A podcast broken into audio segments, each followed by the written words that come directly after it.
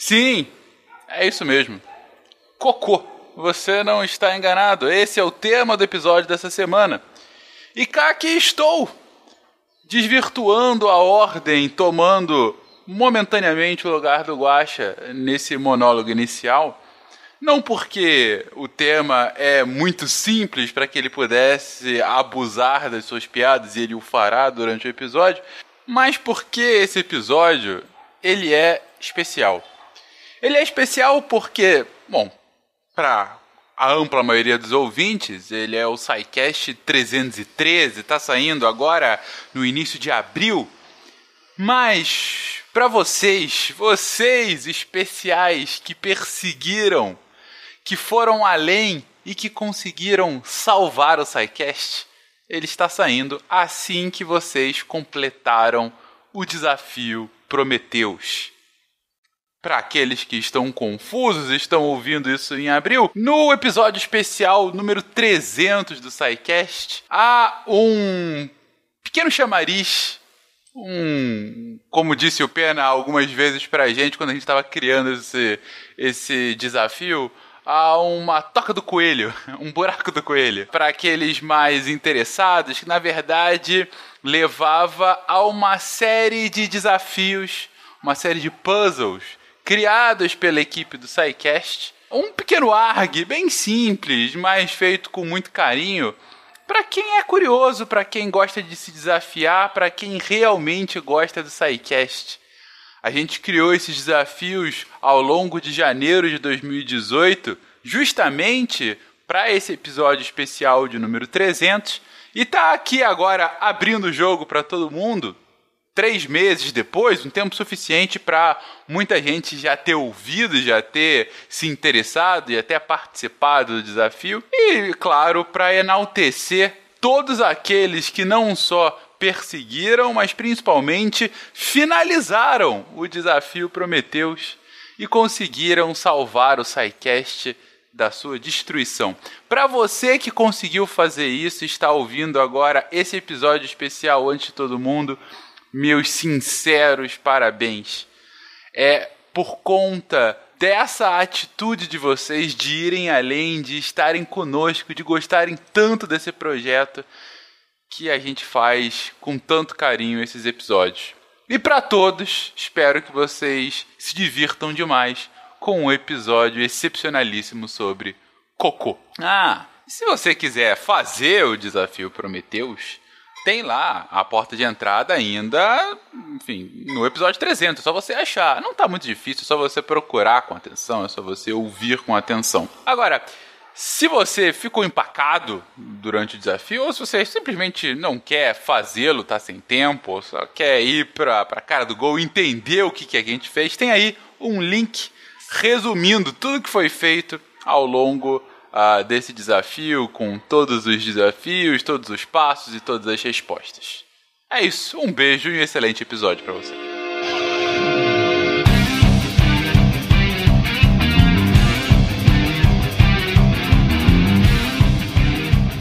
Olá pessoas, aqui Fernando Malto Fencas, diretamente de São Paulo, e essa tem de ser uma das gravações com maior piadas escatológicas da história do Sidecast. Aqui é André Bach, de Rondonópolis, Mato Grosso, e hoje finalmente estamos gravando o tão aguardado SciCast sobre Game of Thrones. Uh, ah, oh, uh, uh, Quem chamou ele aqui, cara? Pois é. é mas o que, que você faz no trono, né? É exatamente isso, pô. Né? Ah. Né? Né? Ah, tá. Meu marido tem essa camiseta. É. Muito bom. Aqui é Flávia, de Presidente Médici, Rondônia e eu vou declarar uma poesia. A intimidade oh, desta vida de aldeia é um espetáculo ao mesmo tempo repugnante e maravilhoso. Estrume da cabeça aos pés. Entre o porco e o dono não há destrinça, mas ao cabo está a animalidade toda, de tão natural, acaba por ser pura e limpa como a bosta de boi. Miguel Torga. Obrigado. De nada. Que belo sarau. Aqui é Gabriel falando de Salvador, Bahia, terra da praia e do coco. Fiquei muito feliz que vocês me chamaram para falar sobre isso. Não, pera, eu não vi o acento. Aqui é Thaís de São Paulo e cocô feliz, que é cocô feliz tem milho não digerido. Yay! Yes, yes, yes, yes, yes, yes, yes. Porque a alimentação é saudável, entendeu? Ah, meu Deus. Gente, é daqui pra pior, tá? Vamos lá, Guaxa. Diga as passas, Catarina, que é Marcelo Guaxinim. E um forte abraço a você que escuta a gente no almoço de sexta-feira. Tem bastante ouvinte que escutem. Dá tempo pra parar, hein, gente? Dá tempo pra parar. Vai, vai ouvir outra coisa. Você está ouvindo o SciCast, porque a ciência tem que ser divertida.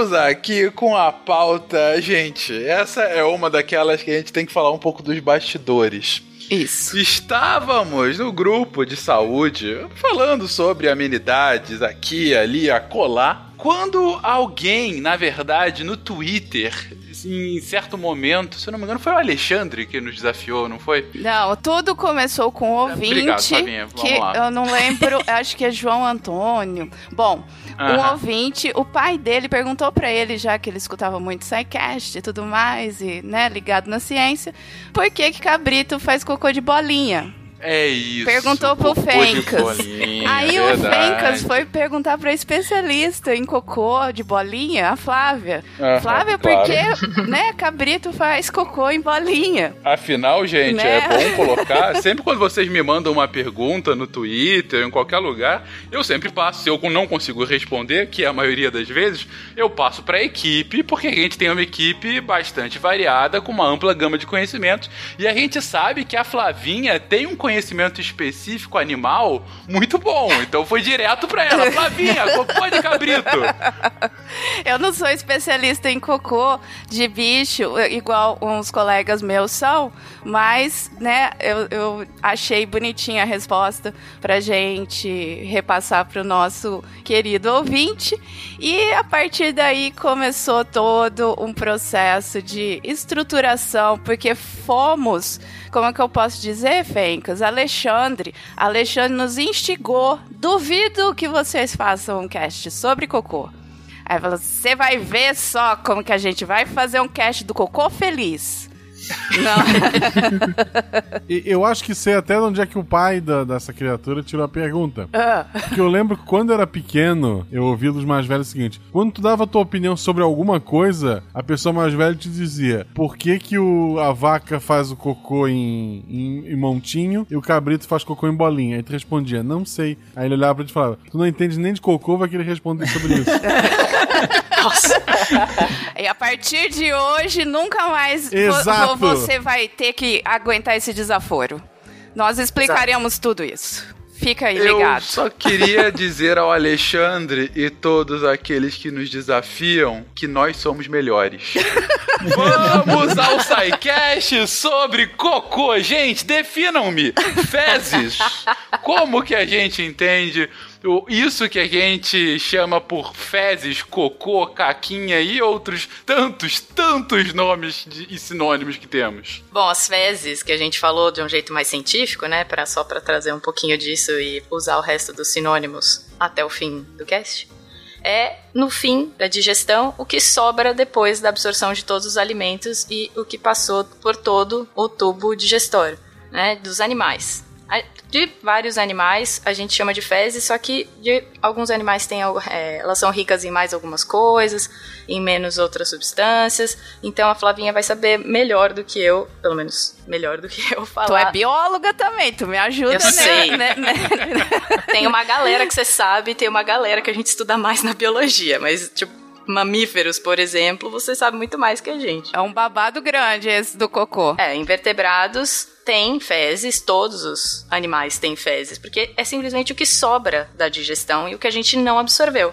Só que elas podem ser muito diferentes na composição, dependendo do- da complexidade do seu tubo digestor. É, e aí lembrando também que não apenas é o que sobra, mas muitas vezes também é aquilo que a gente acaba é, eliminando junto, por exemplo, um, um, medicamento ou uma substância química aí que a gente pode usar como uma via de excreção. A gente está muito acostumado a pensar sempre na via de excreção da urina, né? Então faz um exame lá para ver se se tem alguma droga na urina e tal. Mas a gente tem muitas outras vias de excreção. As fezes é talvez a segunda mais importante junto com a urina aí, e depois outras, né? Suor, até o leite materno acaba funcionando como uma via de excreção. Mas que não é tão nojento quanto cocô. Ah, com certeza não. gente, é cocô feliz, cocô é uma coisa boa que é produzida no nosso organismo para fazer todo o metabolismo lá para eliminar o, o, os catabólitos, excessos e tudo mais. Não, não se prendam a, a essa ah, é nojento, ah, é fedido. Não, ele faz parte da gente. Não, é fedido sim. É fedido sim, todo mundo. Ninguém solta pum e faz cocô cheiroso, então é normal, né? Só mais um pouquinho dos bastidores da nossa Flavinha, que eu queria colocar doenças do começo ao fim, né? Porque são várias as doenças do trato digestório. Flavinha me cortou e falou: não, falaremos de cocô é. feliz. Exato. Exatamente. cocô feliz. Mas, gente, falando sério, a gente tá aqui brincando, porque. Brincando não, foi assim mesmo o desenvolvimento de como chegamos a esse tema. Mas é, a gente topou porque, como disse a Flávia, é um tópico de extrema relevância quando a gente vai falar de bem de praticamente, eu acho que virtualmente todos os animais, né? Uns de uma forma, outros de outra forma, uns junto com xixi, outro separado. A gente vai ver isso ao longo do cast, mas o ponto aqui é mostrar que a, a excreção, a, as fezes, elas fazem parte da vida e mais do que isso, sem elas a, a, vida como a gente conhece simplesmente não seria possível. Então, por mais que possa ter uma. Quando você abriu o seu podcast nessa sexta-feira e viu que o tema era cocô, e muito provavelmente com um cocôzinho feliz na capa, Jânio, capricha nessa. Você pode ter torcido o nariz, mas o que a gente quer trazer aqui é da, da importância tão fundamental que, que, que tem bom, para nossa vida. Na saúde, né? Para a saúde como um todo. E como isso tem muito a ver justamente de uma boa qualidade de vida. Enfim, e é isso que a gente vai descrever no cast de hoje. Então, para descrever esse fim do caminho, que são as fezes, a gente tem que descrever todo como ela é formada. A gente tem que falar um pouco de digestão. Então, a Flavinha trouxe agora há pouco que, assim como, como a Thaís havia comentado, que os tipos de fezes diferentes dependem muito do animal, depende da complexidade do trato digestivo e imagina, inclusive, também do próprio tipo de alimentação deles, né? Mas uh, como funciona exatamente, gente? É uma coisa que a gente aprende no colégio, sei lá, quarta, quinta série, como funciona um sistema digestivo. Mas é, funciona mais ou menos da mesma forma para todos os animais. A gente tem que. Uh, uh, tem algumas, alguns casos meio diferentes, seria interessante aqui citar. O ponto é. Como que entra o alimento, é aproveitado e depois é defecado a estrela de hoje? Falando de cocô, a gente sempre é, pensa lá no intestino, no ânus, mas tudo começa na boca. E assim, se a gente for para pensar, quando você abre a boca, o ânus está conectado não tem nenhuma fechado, não tem nenhum ponto fechado do final do intestino até a boca, então é um tubo contínuo e as células estão bem fechadinhas. Então é um tubo que interage tudo que a gente coloca para dentro pro corpo. E esse tubo tem várias partes, enfim, mas tudo começa primeiro mastigando. Você precisa mastigar para poder descer esse, esse, esse bolo alimentar pelo esôfago, porque senão engasga. A, a, a inervação do pescoço ela é muito sensível e isso provavelmente é um mecanismo de proteção pra gente não engolir nada muito grande e que acabe machucando a gente, ou no esôfago ou em tratos mais inferiores, se é que vocês me entendem. Mas é, o importante aqui é entender que esse tubo, o cocô, vai ser o produto final do que não passou pelas células. Porque o único, o único jeito de que tem como alguma coisa sair do, do tubo digestório é pelas células. Então, se algo não passou, vai ser jogado fora. Então, basicamente, isso é o cocô. É o que o corpo não aproveitou e não entrou na corrente sanguínea. Pronto. Começando aí pelo que é assim a boca. Então a gente mastiga para ajudar a mastigação e a nossa digestão já começa na boca. A gente tem já a produção de, de amilases que quebram carboidratos maiores na boca. Isso até pode fazer, vocês podem até fazer um, um experimento. Pega um, um, biscoito, e é biscoito o nome, é, desses mais simples assim. desses mais simples assim, e coloca na boca, e você não mastiga, não, não faz nada, só deixa ele na boca, e depois você mastiga e engole. A bolacha Maria, minha gente, aquela Isso, lá, tá? exatamente ela. Você disse o biscoito, Maria? Não, é, é, Ma- Maria, Maria realmente é bolacha, mas só ela. Ah, te peguei, Gabriel. Yes! Tá, mas vamos lá. Então, quando você coloca a, é, o, o Alimento. o alimento feito de trigo na boca, e você, você percebe que depois de um certo tempo ele muda o sabor, porque essas amilases começam já a quebrar os carboidratos mais complexos e já começa a digestão aí. Então por isso que fala é, não só a mastigação é importante, mas também demorar um pouco mais na boca para esse alimento ser todo salivado e ser bem caprichado para ajudar na digestão no estômago. Por falar em, em salivar, o ser humano produz em média de 1 a 2 litros de saliva por dia. É muita baba, né, minha gente? Então É vamos muita usar a bixinha, né, de, de forma sensata. Peraí, um a dois litros? É, litros. Quer Caraca. saber da vaca? É muito, né? Pois é. Eu realmente não imaginava que era tanto. Você já tenta dar uma dessas bolachas é, Maria, desse tipo, pra bebê? O bebê não mastiga. E ele fica lá tentando chupar aquela bolacha e tal, e aquela bolacha vai se desfazendo depois de um tempo. Isso é parte do que a amilase que tá na saliva do bebê consegue fazer. E, e aquilo que falam de tipo, ah, na hora de você comer tem que ficar tranquilo, ele realmente ajuda, porque quando você tá mais relaxado e mais tranquilo, você tem menos ativação do sistema simpático, e o sistema simpático, o sistema nervoso autônomo simpático, ele engrossa a saliva e torna ela menos fluida, e torna o processo de mastigação mais demorado, porque você precisa de mais saliva para deixar aquele bolo alimentar todo lubrificado para poder descer no esôfago. Então realmente sempre tentar comer mais, a, a- a- mais calmo, mais tranquilo, ajuda realmente no processo digestivo. E agora é o momento em que eu paro, porque assim que vocês começaram a falar do processo digestivo, eu tenho que citar a grande inspiração desse podcast, o mundo de Bickman, porque a explicação que ele dá de como funciona o processo digestivo é extremamente fácil para uma criança entender e, e eu vou, enquanto vocês estiverem descrevendo, eu vou aqui de cabeça lembrando. Então eu lembro bem que quando o Bickman ele foi explicar o, o processo da digestão, ele colocou um sanduíche dentro de um liquidificador, que não, não é mais perigoso do que uma arma de fogo, é, e colocou é, um pouco de água junto do liquidificador para, para ser a saliva, né? E aí ele bate e fala, essa aqui é a mastigação. E aí da mastigação ele tira um bolo, né, um bolo de alimento com água, mas bem úmido, né, e coloca no esôfago, que era um, cano mais ou menos em que ele, ele vai ele vai mostrando como vai descendo posteriormente. Mas continue, por favor. É, não, é perfeita essa comparação porque você tem a parte mecânica que ele, que ele usou representando o liquidificador, né?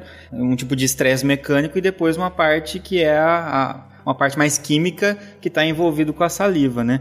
E aí a salivação que foi citada é muito importante e muitas situações, tanto condições é, patológicas quanto o uso de alguns medicamentos também diminuem a salivação.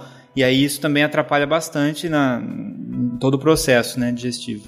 E lembrando na nossa querida Marlene, né? Exato. É, os, den- os dentinhos têm que estar assim, bonitinho, funcionando muito bem. Então, façam suas revisões no dentista, mantém, porque é, a, a mastigação aí, a salivação junto com a mastigação, para o ser humano, é extremamente importante. Aí você fala, e a galinha, Flávia? A galinha, ela só engole, né? Ela tem lá o papo que faz essa parte é, química e ela, e ela tem, a, tem, tem o proventrículo, que é um tipo de estômago, né? O papo que faz uma, uma, um outro tipo de digestão. E a moela, quem já comeu moela, já abriu uma galinha para limpar a moela, vê lá pedrinha. E, e, e moela é um, é um músculo extremamente forte e ele é frisado, assim, né? Parece que aquela saia plissada.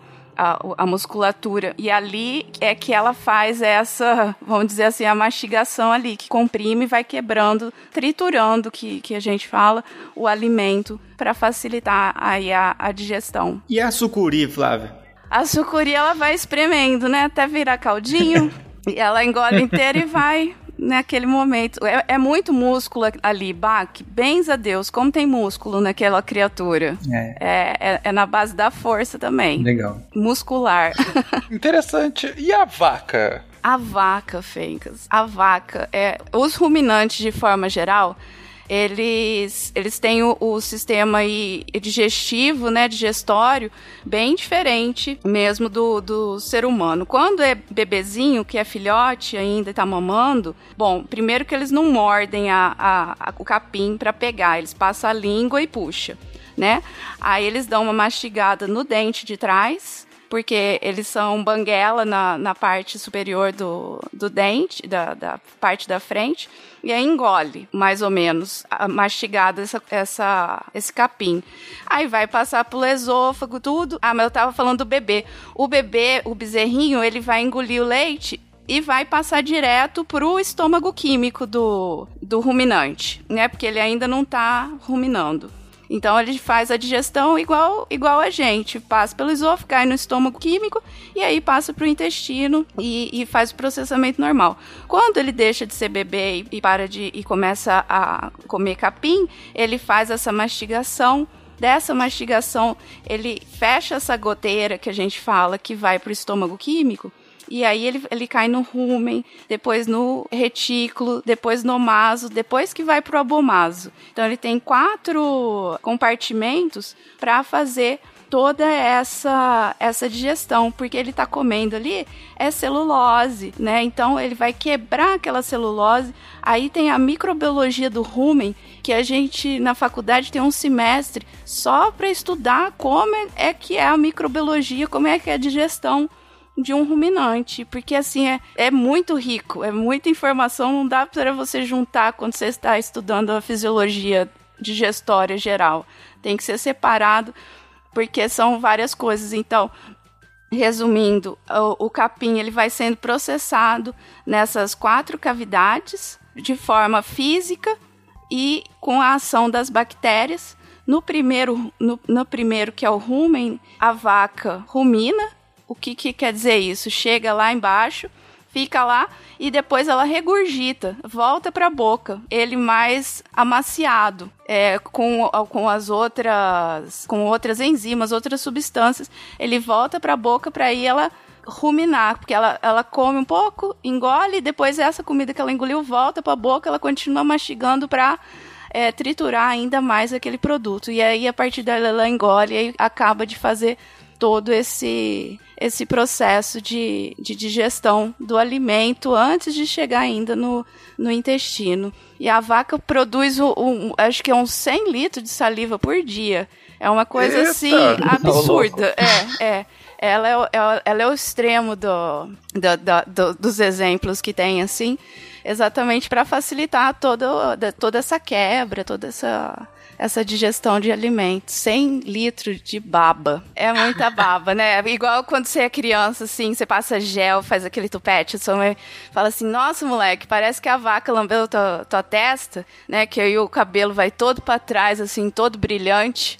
É por causa disso, porque é muita baba numa lambida da vaca. E aí, vocês nunca escutaram isso, já, gente? Já, já. Eu falo até hoje, inclusive. É aquela lambidona de vaca para deixar o cabelo bem. Impressionante, é impressionante. Você me matou.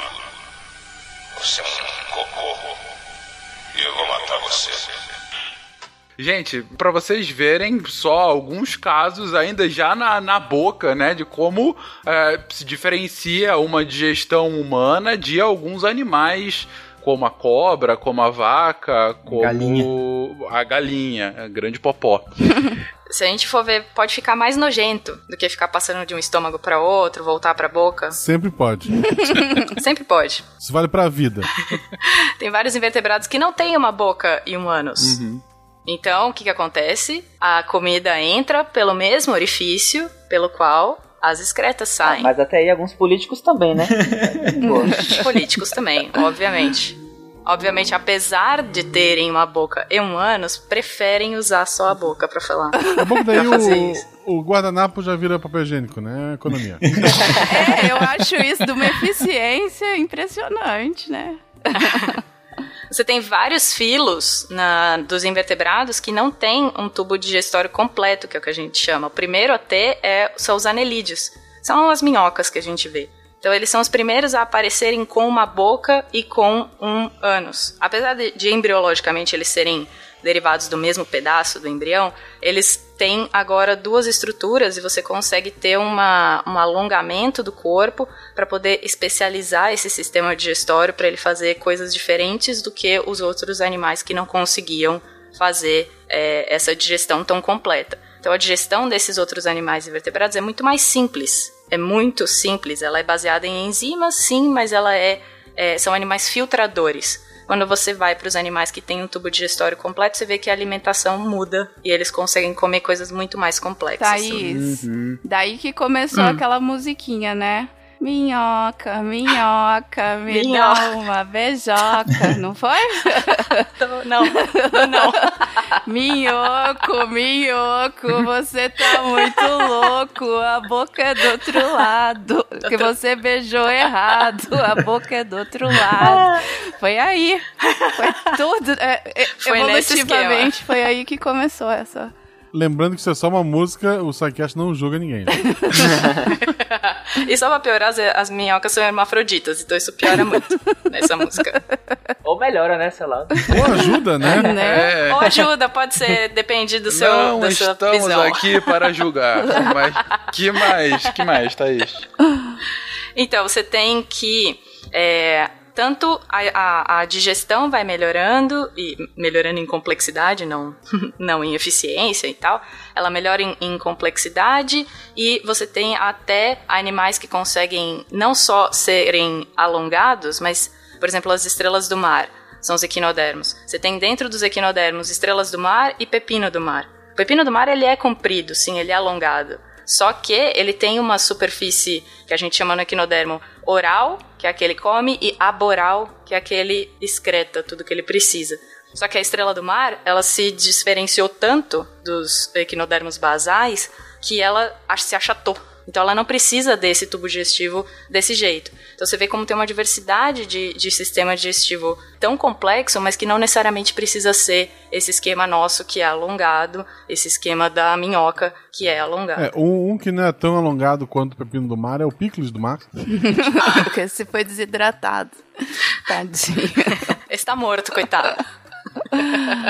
Mas voltamos aos humanos. A comida acabou de sair da boca e está entrando em nosso esôfago, Gabriel. É isso. E, e é uma coisa que a gente sempre ignora, até na, no colégio, assim, ninguém dá, dá valor ao esôfago, tadinho. Tipo, ah, o tubo que leva a boca pro estômago. Só que o esôfago tem uma função muito importante que a gente chama de peristaltismo. Então ele vai se contraindo, ele contrai na parte dele que está mais perto da cabeça, a parte é, do crânio, e ele se dilata na parte mais distal e faz esse movimento como se fosse uma sanfonia e vai empurrando esse, esse alimento até o, o, o estômago. E quando a pessoa tem alguma disfunção nesse, nesse peristaltismo, ou então tem alguma alteração esofágica, pode surgir vários sintomas que muita gente conhece, por exemplo, a azia. A azia pode, pode decorrer de um mau funcionamento do esôfago, e aí tudo que está sendo produzido ali no, no estômago de maneira ácida, ela volta para o esôfago e gera aquela, aquela sensação de desconforto no peito, às vezes na garganta. Então o esôfago tem essa função muito importante de levar o alimento até o estômago. Ele vai devagarzinho levando através das ondas peristálticas. Mas agora chegou no, no, estômago. Quando chega no estômago, que é o órgão, assim, pelo menos quando a gente fala de digestão, todo mundo pensa no estômago, é o órgão que mais está presente na literatura de maneira geral, na cultura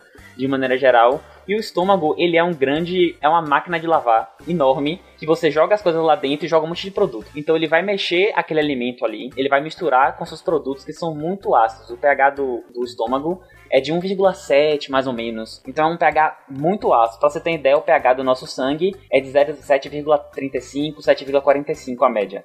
E aí que eu queria falar uma coisa, Fencas, que rapidinho é que esse negócio de dieta alcalina não faz muita diferença, porque seu estômago é, é ácido e seu estômago tem um pH de 1,7, você não quer transformar seu sangue em alcalino. Você só você não quer fazer nada, isso não vai mudar em nada. Porque algumas pessoas seguem, às vezes não têm um conhecimento muito bom sobre isso, mas não faz muita diferença não o pH dos alimentos. Exceto se você tiver alguma condição no estômago. Aí realmente, mas aí você procura seu médico que ele vai, vai te ajudar. Então o estômago, ele secreta é, muitas substâncias, só que as mais importantes são o ácido clorídrico, então por isso que ele é bem ácido, porque é um ácido bem forte E também a pepsina. A pepsina, ela vai quebrar as proteínas em partes menores ou em peptídeos, que são agrupamentos de aminoácidos ou até em aminoácidos mesmo, e esse bolo ele vai sendo gerado e depois de algumas horas gera o que a gente chama de químio, que é um bolo grosso, como se fosse uma lama, uma lama grossa que está no estômago. E esse esse bolo ele vai ser começar começar a ser empurrado pro duodeno. O duodeno é a primeira parte do intestino delgado.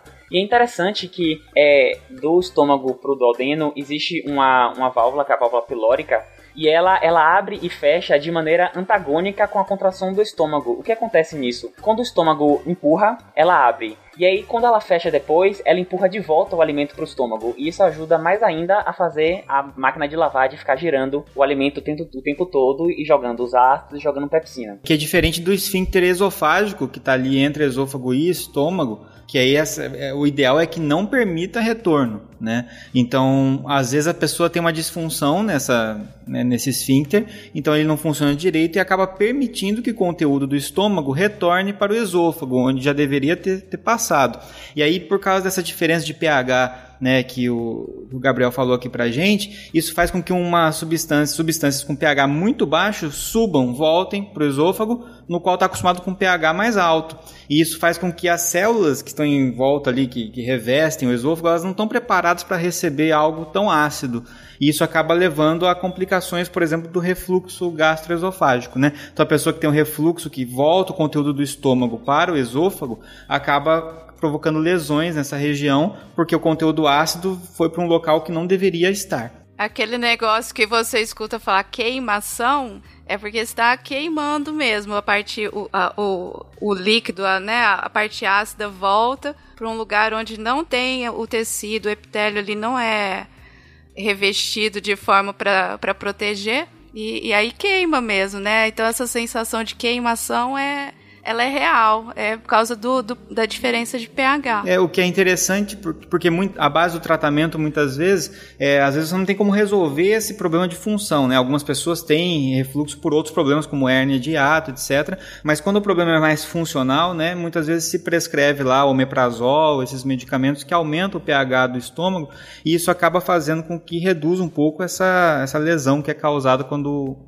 há o retorno, né? Fora as medidas não farmacológicas de é, evitar se alimentar perto do horário de dormir, a, a, posição que a pessoa fica logo após comer e tudo mais, né? Mas esse peristaltismo que foi citado é, do esôfago era para acontecer idealmente que fosse num sentido só, né? Então a ideia do peristaltismo é justamente essa, levar, não importa a posição em que você esteja, você pode estar de ponta cabeça, o peristaltismo deve fazer o fluxo sentido boca anos, né? E às vezes acontece esse refluxo, como a gente falou aqui, que é diferente daí das outras válvulas que o, Gabriel está comentando agora. E outra coisa interessante, Bach, é que assim, o, o, epitélio que reveste o estômago, o epitélio por si só, ele não é um epitélio muito grosso assim, ele é um epitélio colunar, que a gente chama colunar simples, que é muito parecido com o do intestino, só que ele é protegido por uma camada de mucosa que ela reveste esse epitélio e previne que o, o, estômago ele sofra com ácido. O que pode acontecer, por exemplo, no, no refluxo que a gente está falando, além da sensação de queimação, e, a, e aí tem às vezes predisposição, predisposição genética, quando as células do esôfago, que são células de epitélio mais resistentes, porque pense que o esôfago ele tem que ele recebe muito atrito mecânico, né? Você engole muitos os bolos de alimentos são muito grandes, então ele tem que ter um epitélio muito resistente. Quando ele recebe esse, esse, esse refluxo, essas coisas que estão do estômago, o, as células elas sofrem uma coisa que a gente chama de metaplasia. Então ela altera o próprio a própria conformação dela. Então as células do, do esôfago que são estratificadas, ou seja, são várias camadazinhas, se tornam células de estômago. Então o esôfago a gente chama isso de esôfago de Barré. É quando as células do esôfago elas começam a se transformar em células do estômago, porque aquele meio ali está muito mais parecido com o estômago do que com o esôfago. Qual o problema disso? É porque essas células do esôfago de Barré elas não são protegidas pelo muco. Então elas são muito agredidas e podem evoluir para úlceras e coisas muito mais graves no futuro. Então realmente essa questão do refluxo não é, não é todo mundo, é uma coisa mais rara e, e existe predisposição genética para o esôfago de Barré, mas essa alteração é bem interessante, como as células se adaptam ao meio. E essa questão do muco que você citou também é muito interessante, porque essa produção de muco depende de várias substâncias que a gente forma, né? E uma, um dos medicamentos que inibe um pouco essa produção de muco através da inibição dessas substâncias são os, os analgésicos, né? Os ANES, os anti-inflamatórios, que a gente usa né, de maneira até convencional aí, nimesulida, aspirina, etc. E eles são capazes de é, acabar fazendo com que libere menos muco, por exemplo, e aumente a liberação de ácido, e isso acaba levando a, aos sintomas aí é, de gastrite e úlcera, etc., que a gente acaba vendo. Puxo mais uma vez o nosso querido Bickman, que, para explicar todo esse movimento, ele colocou num saco plástico visível em que ele primeiro foi empurrando o bolo que tinha saído do liquidificador para baixo com a mão, fazendo, né, o movimento do o movimento peristáltico, né, no caso a, própria mão dele, mas obviamente nossos são os nossos músculos fazendo isso. E inclusive ele chega até a, o duodeno e a válvula que agora me foge o nome. É a válvula pilórica. Válvula pilórica, excelente nome. É porque o, o parte, a parte final do estômago é o piloro, é só para ter o nome dessa lugar. Muito justo. Então ele, inclusive, tem uma válvula já, é um caninho já, em que ele abre e fecha justamente. E no meio do caminho ele vai colocando os sucos gástricos e depois o que vai vir no nosso intestino. E quando chega ao intestino, então, Gabriel? Pronto, no intestino é que acontece a, a, absorção dos nutrientes propriamente dito. Tem o intestino delgado e o intestino grosso, então sai do estômago ele cai no intestino delgado. E o intestino delgado ele é bem grande, dá uns 6 metros mais ou menos se você esticar, então é uma coisa enorme. E essa, é, ele, não é, ele não é grande assim à toa, é porque se você aumenta a, a a área de contato, você melhora a absorção, né? Se você tem maior, maior área de contato, você tem maior absorção. Então, no intestino é que você vai ter toda a magia de absorver as proteínas que foram quebradas no estômago. É, eles também quebram um pouco de carboidrato, então absorvem carboidratos e também as gorduras. Ela é digerida no intestino, só que ela não é digerida por conta própria. Ela precisa que entre alguma coisa para quebrar ela e é a bile. A bile ela é formada do, do, do, produto que é produzido no pâncreas com o produto é, que é produzido no fígado e elas duas descem pelo que chama de ducto biliar e caem no intestino, logo no início do intestino e vão ajudar a emulsificar essa, essa gordura e quebrar ela em pedaços menores para conseguir absorver. Porque lembrando que a gordura ela não passa pela célula de maneira fácil,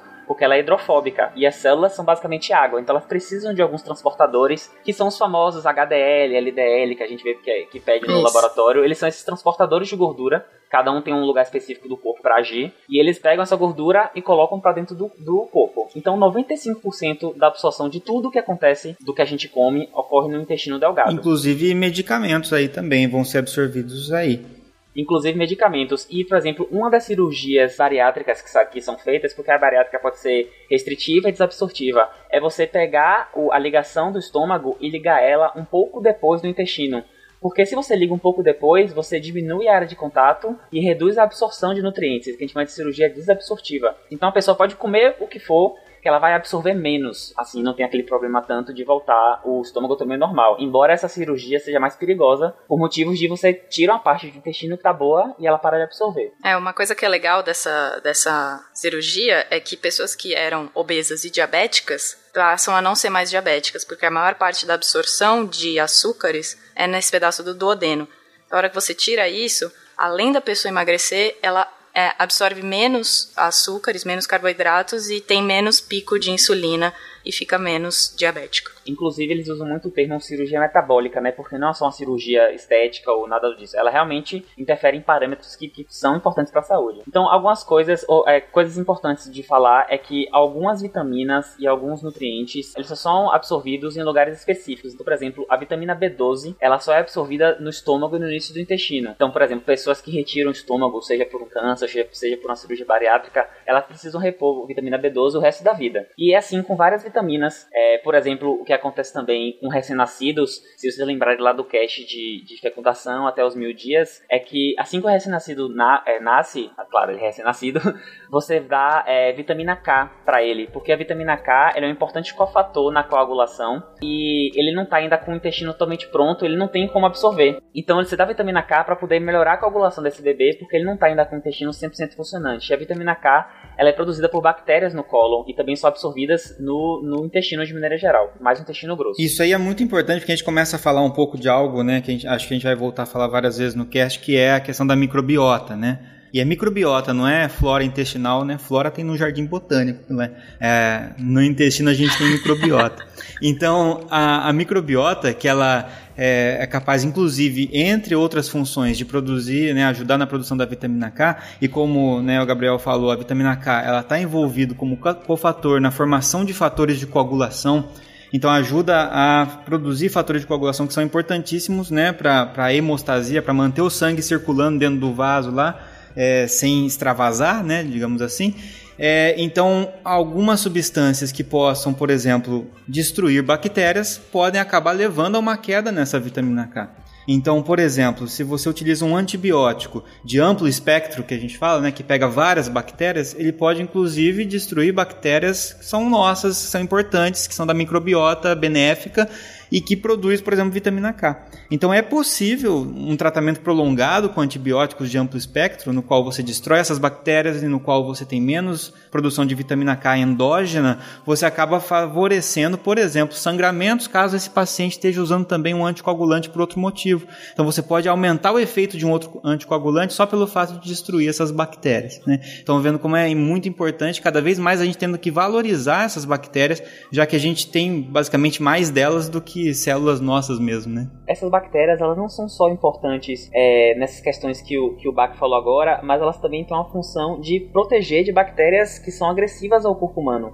Tem vários estudos que mostram que bactérias multiresistentes a fármacos, de maneira geral, elas são mais frágeis quando colocadas em um ambiente com outras bactérias. Porque normalmente onde é que vivem essas bactérias multiresistentes? Vivem em UTI, vivem em ambientes estéreis. Então lá elas são rainhas e reis. Só que quando você tem uma microbiota balanceada e equilibrada, elas, essas bactérias elas têm mais dificuldade para vencer esse e, e, infectar o corpo humano porque elas competem com essas bactérias e de maneira geral elas perdem. Então a, a, as bactérias não só nos ajudam em várias coisas, como nos protegem de outras bactérias. E aí entra o problema sério, né, do uso às vezes errado do antibiótico. Às vezes é inevitável, mas às vezes é um uso que poderia ser evitado da forma que às vezes é usado, que é você tentar combater bactérias nocivas você acabar destruindo, na verdade, as bactérias da microbiota benéfica, que acabam sendo muitas vezes sensíveis a esse antibiótico, e não conseguir destruir quem você deveria destruir, que são as bactérias resistentes e nocivas. E aí você elimina essa microbiota que estava ali protegendo, sobra só a bactéria danosa, né, algumas delas, por exemplo, que podem aí fazer a festa e levar uma infecção intestinal grave, por exemplo, né? Tem uma que é muito famosa que chama Clostridium difficile, e o nome dele esse difficile é porque ele era difícil de cultivar quando eles descobriram de fazer a cultura dele. E ele é uma bactéria que vive na gente o tempo todo, só que quando ah, existe um uso abusivo de antibióticos, seja de maneira adequada ou inadequada, você mata as outras bactérias e o Clostridium fica vivo. E aí ele causa uma doença chamada colite pseudomembranosa, que a pessoa começa a ter diarreia e é justamente um desequilíbrio dessa microbiota. Então, gente, aí vamos voltar ao nosso cocô feliz. Se você teve que fazer um tratamento, né, com antibiótico, aí realmente vai te dar algum, o pessoal fala desarranjo intestinal, alguma, alguma situação dessa, não por abuso de antibiótico, não numa situação mais grave como essa que Gabriel colocou, mas para que eles falam assim, repositores da, da flora, né? É. Da flora intestinal, é da, da, micro, da microbiota, tem produtos específicos em vem em cápsula, em pozinho, para você tomar. São probióticos que vão facilitar aí a, o repovoamento né, dessa microbiota do, do seu trato gastrointestinal. É uma coisa simples de você poder solicitar mesmo para o médico após o tratamento com, com antibiótico para você poder fazer para se sentir melhor, né? Para não ter maiores problemas. Repovoamento é uma boa expressão para isso. é. Porque microbiota feliz é igual cocô feliz. É, é importante, é, inclusive, frisar que, assim, por exemplo, nessa infecção, né, na colite pseudomembranosa, né, que foi citado, é, realmente tem vários estudos mostrando essa questão de você usar probióticos e tudo mais, mas é, até, até agora tá, tem se estudado muito, porque está muito em alta, né, essa questão, e ainda é muito difícil determinar é, quais seriam os melhores micro-organismos para a gente usar você vai encontrar lá, por exemplo, desde alguns fungos, né, por exemplo, Saccharomyces boulardii que você tem no Repoflor, no Floratil e tal, é, que, que contribuem, mas você vai também encontrar, por exemplo, é, o Bifidobacterium, você vai encontrar o Lactobacillus acidófilos, então depende, cada marca tem o seu, muitos patenteiam, né? Você pegar o Activia, por exemplo, que tem lá os bacilos Dan regulares que eles citam, né? É, e que depois surgiu até uma época falando assim, cuidado com a Activia, eles colocam cocô no seu Activia e para falar, e teve uma história dessa. a gente é, já chega nisso. Porque na verdade, né, isolar a bactéria e, e, colocar a bactéria ali e tal, né? Enfim, você tem que tomar um pouco de cuidado também porque está muito em alta, né? E a gente ainda não tem para muitas situações muito claro de que ele vai trazer realmente um, um benefício é, vindo exógeno, né? Vindo, vindo de fora para dentro. Então, para algumas situações como essa citada, realmente já tem muito estudo mostrando benefícios. Para outras situações, a gente tem tendência de parecer benéfico, mas também tem alguns estudos mostrando que às vezes o uso dessas substâncias atrapalha o repovoamento natural que a gente teria e muitas vezes demora mais o processo do que deveria. Então a gente tem ainda muita coisa inconclusiva, mas é uma área muito legal de, de cada vez mais a gente estudar, porque a gente está vendo que ela é fundamental. E aí vai chegar naquela parte né, que vocês colocaram aqui na pauta, que é um transplante muito inusitado aí, né? Aguarde confie.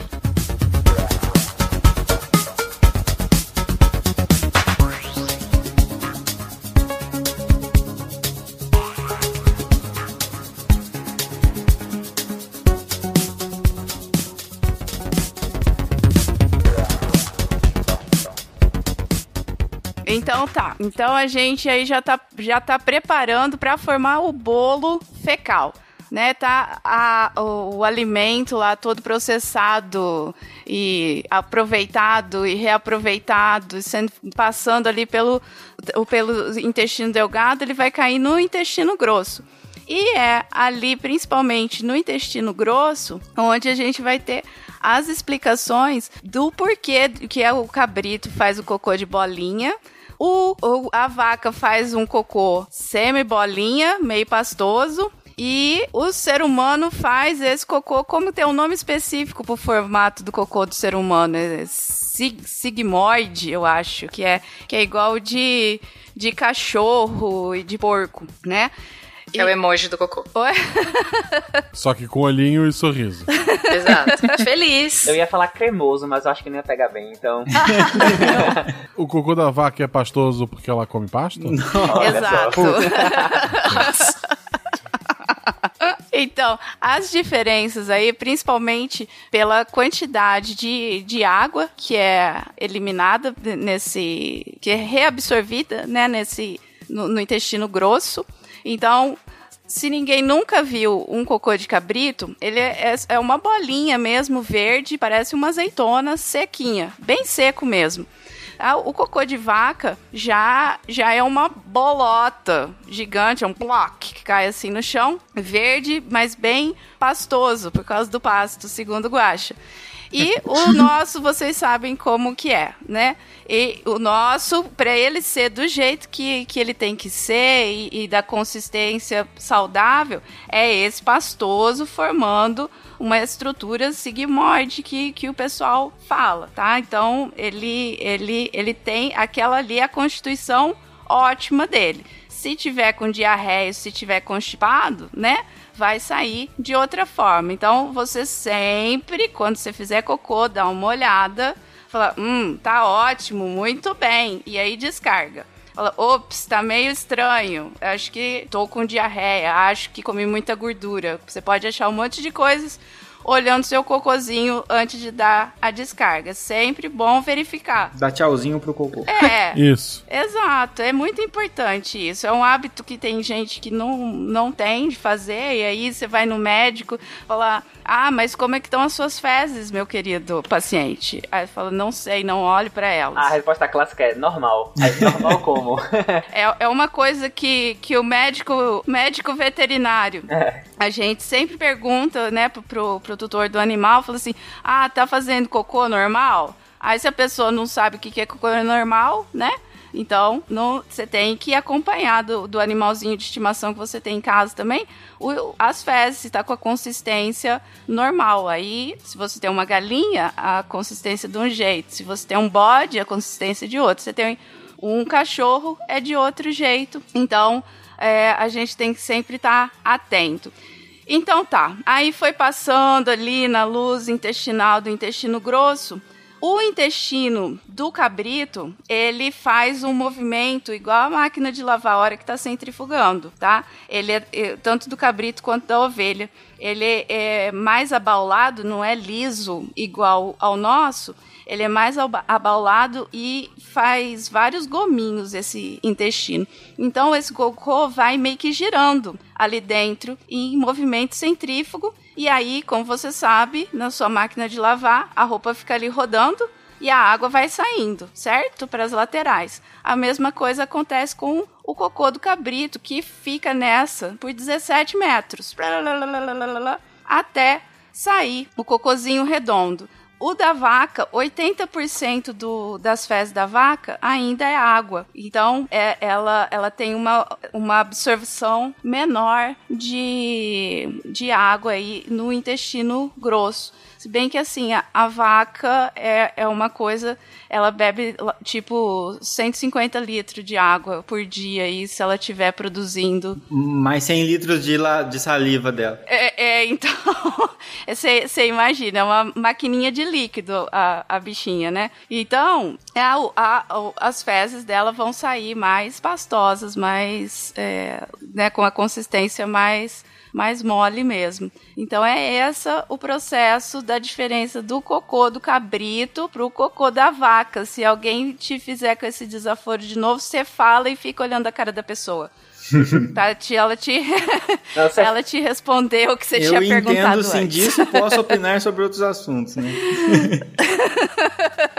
eu, eu, sempre achei que era tipo massinha, porque a, a Malu tem umas massinhas que daí ela tem uns brinquedos de plástico, tipo, aí tu põe um negocinho, aperta, sai uma estrelinha.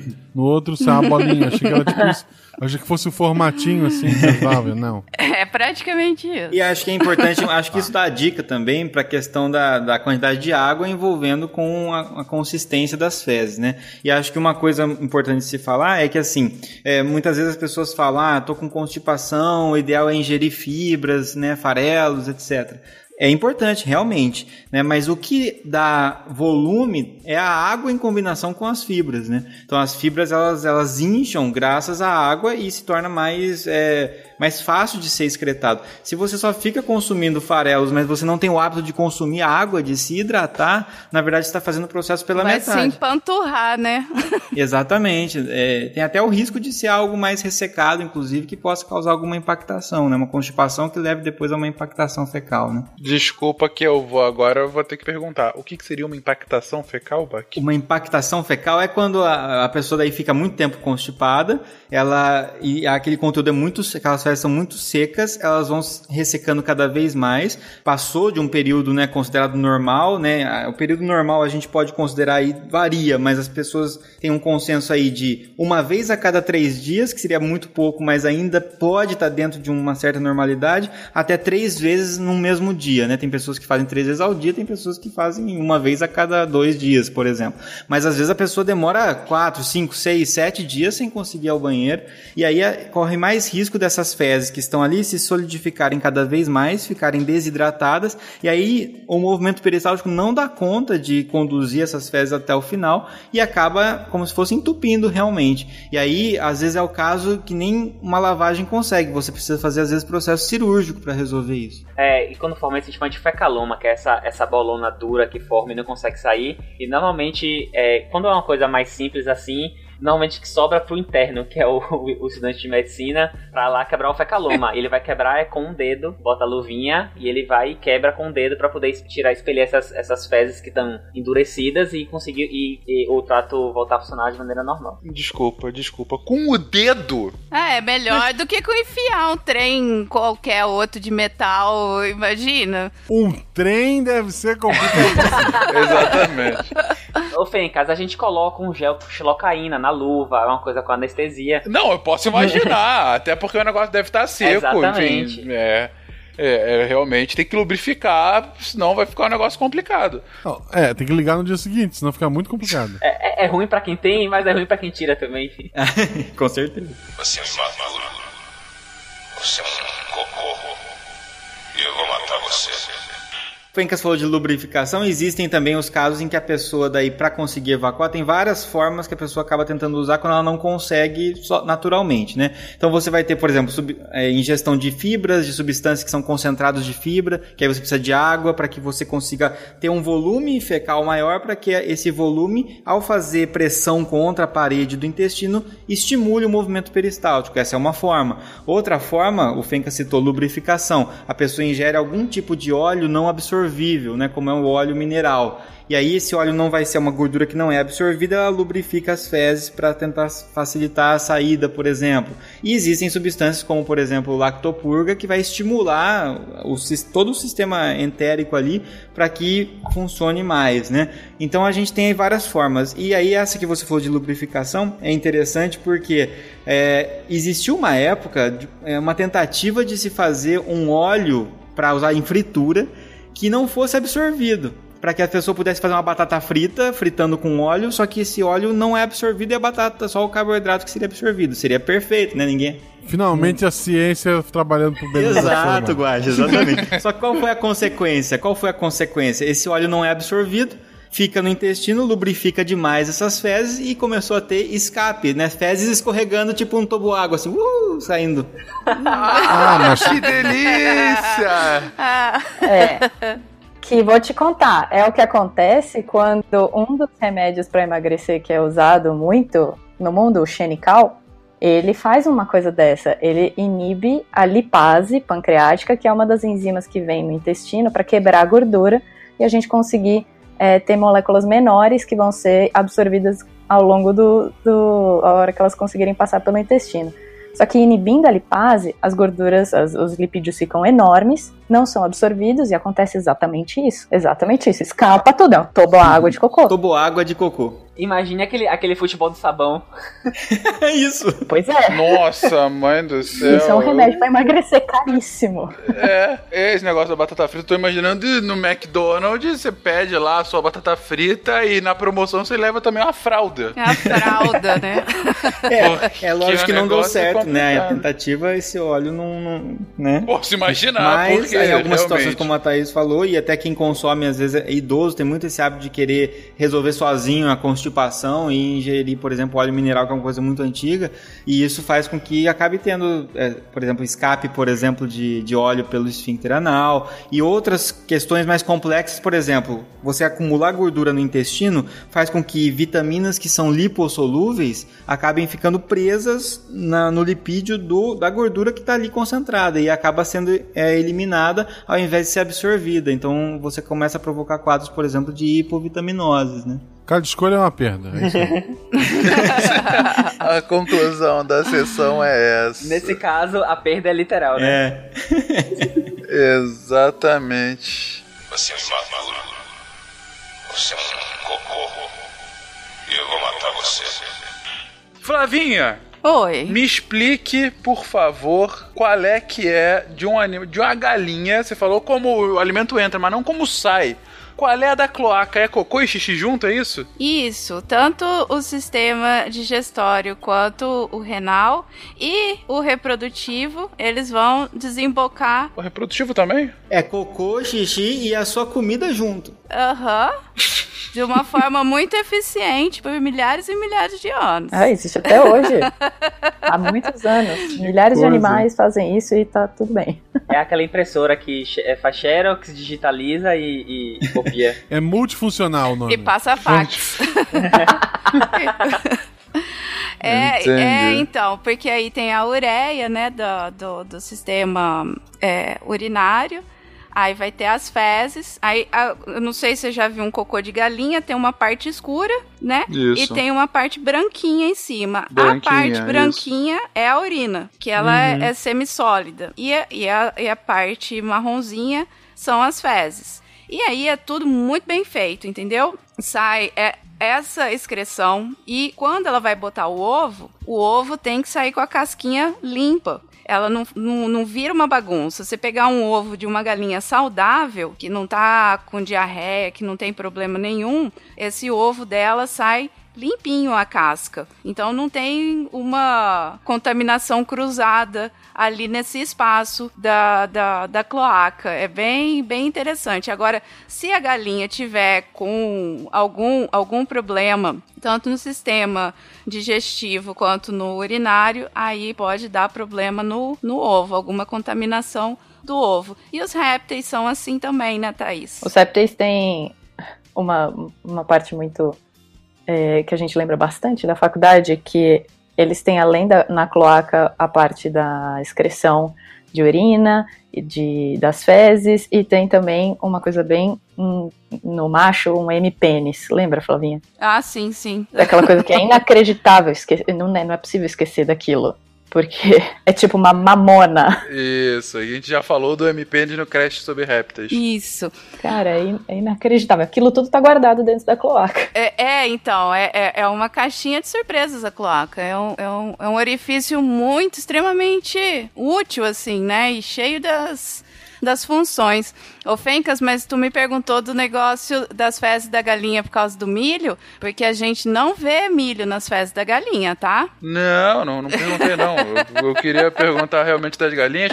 Eu, antes de chegar no milho, eu queria fazer uma outra pergunta para vocês, gente. Tô ansiosa com o milho, tô ansiosa. não, então, então vamos ao milho agora, depois eu faço a minha pergunta. Ai, ai. É, afinal, no início do episódio, uma das apresentações foi a Thaís, né, que foi. falou do, do milho feliz. Comentou sobre o milho no cocô.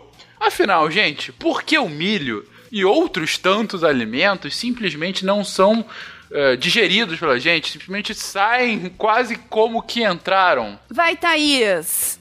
Mostra pra ele. Mostra pra eles o milho no cocô. Que beleza de frase. humilha, humilha, humilha. Humilha. A Flavinha falou bem que, por exemplo, os ruminantes têm aqueles quatro estômagos para que eles consigam ter uma microbiota que ajude a digerir a celulose que está no pasto que eles comem o dia inteiro. A gente, se comer celulose, não acontece nada. Porque a gente não tem na, na microbiota que está no nosso intestino alguma bactéria que consiga digerir esse tipo de é, sacarídeo que é a celulose. Ela é muito complexa e a gente não tem as enzimas que a gente precisa para poder quebrar. Tanto que uma salada para a gente não engorda. Então, esse, esse sacarídeo que está na salada, na, na celulose que está nos vegetais, não é absorvido pela gente. Se ele fosse absorvido, a gente engordaria comendo uma salada, hum. né? E, além de todas as células dos vegetais terem celulose, Algumas do milho têm uma resistência maior, que é aquela capinha que o milho tem, que é aquela capinha da pipoca, que fica no meio do dente e tudo mais. Essa capinha impede que muita coisa chegue nele, nesse milho. Então, não adianta a gente digerir enzima em cima de enzima, que consegue digerir pelo menos um pedaço do que tem naquela célula, porque nada acontece. Essa capinha não deixa chegar. Então, o milho sai meio que como se ele não tivesse nem passado pela máquina de lavar. E ele aparece lá bonitão. Ele, o amido, a gente consegue digerir. Só que toda aquela capinha amarela, que é a, a característica, né, do milho, ela passa assim, ó, linda e leve. E vai, intestino abaixo. É, na pipoca a gente consegue digerir o que, o que fica branco, que é o amido. O que é da capinha a gente não consegue. É exatamente essa analogia para o milho cozido que a gente come, ele sai inteiro. O que está dentro e for amido, a gente consegue digerir, a capinha não. Você é imaturo. Você é um cocô. Eu vou matar você. Que outros alimentos funcionam mais ou menos assim? Ervilha também Feijão faz isso. também, Feijão. em algum grau. É, é, é, é mas é a, é a, parte externa deles, entendeu? A gente, o, o, feijão principalmente, a gente consegue aproveitar muito nutriente, né? Uhum. Mas uhum. essa tal da capinha, porque assim, ó, você pensa, ah, o alface, eu não vejo lá o alface meio mastigado no meu cocô, né? Você vê lá uns pedacinhos verde, você comeu muito alface. Agora o milho não. O milho você olha lá, tá lá aquele grão inteiro falando oi pra você. Entendeu? É, eu, eu acho muito sensacional isso. Como é que. Como a capacidade de proteção desse, dessa sementinha. Sensacional, porque você não ficou na bancada, assim, fazendo exame de fezes dos outros e você vê vários milhos dos outros enquanto você faz o exame. Aí não é tão sensacional assim.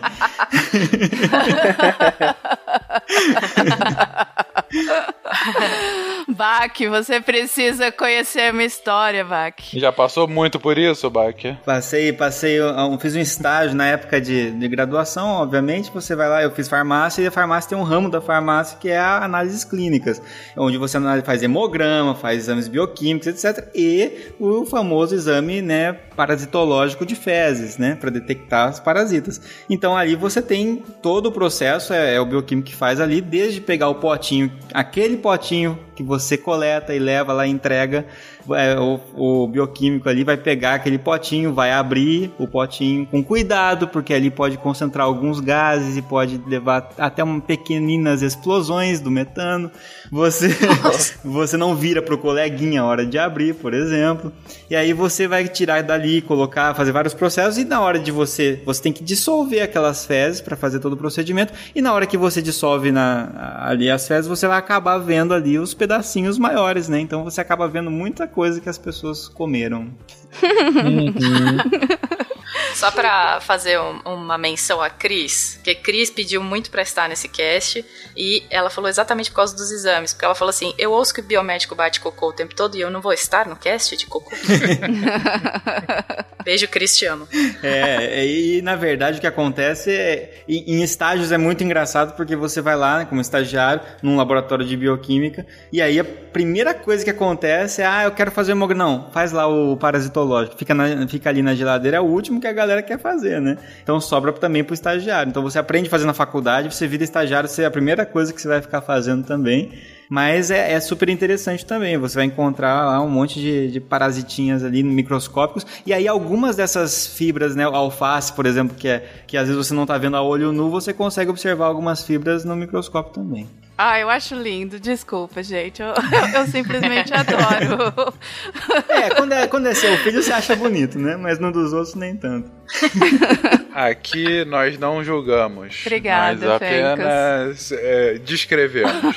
Queria somente citar que estamos muitíssimo bem servidos nesse cast. Um que faz o exame no cocô dos outros o outro que tira o cocô dos outros de dentro. Estou olhando para você, Gabriel. A outra que, na verdade, olha o cocô dos animaizinhos. Né? Com muita alegria.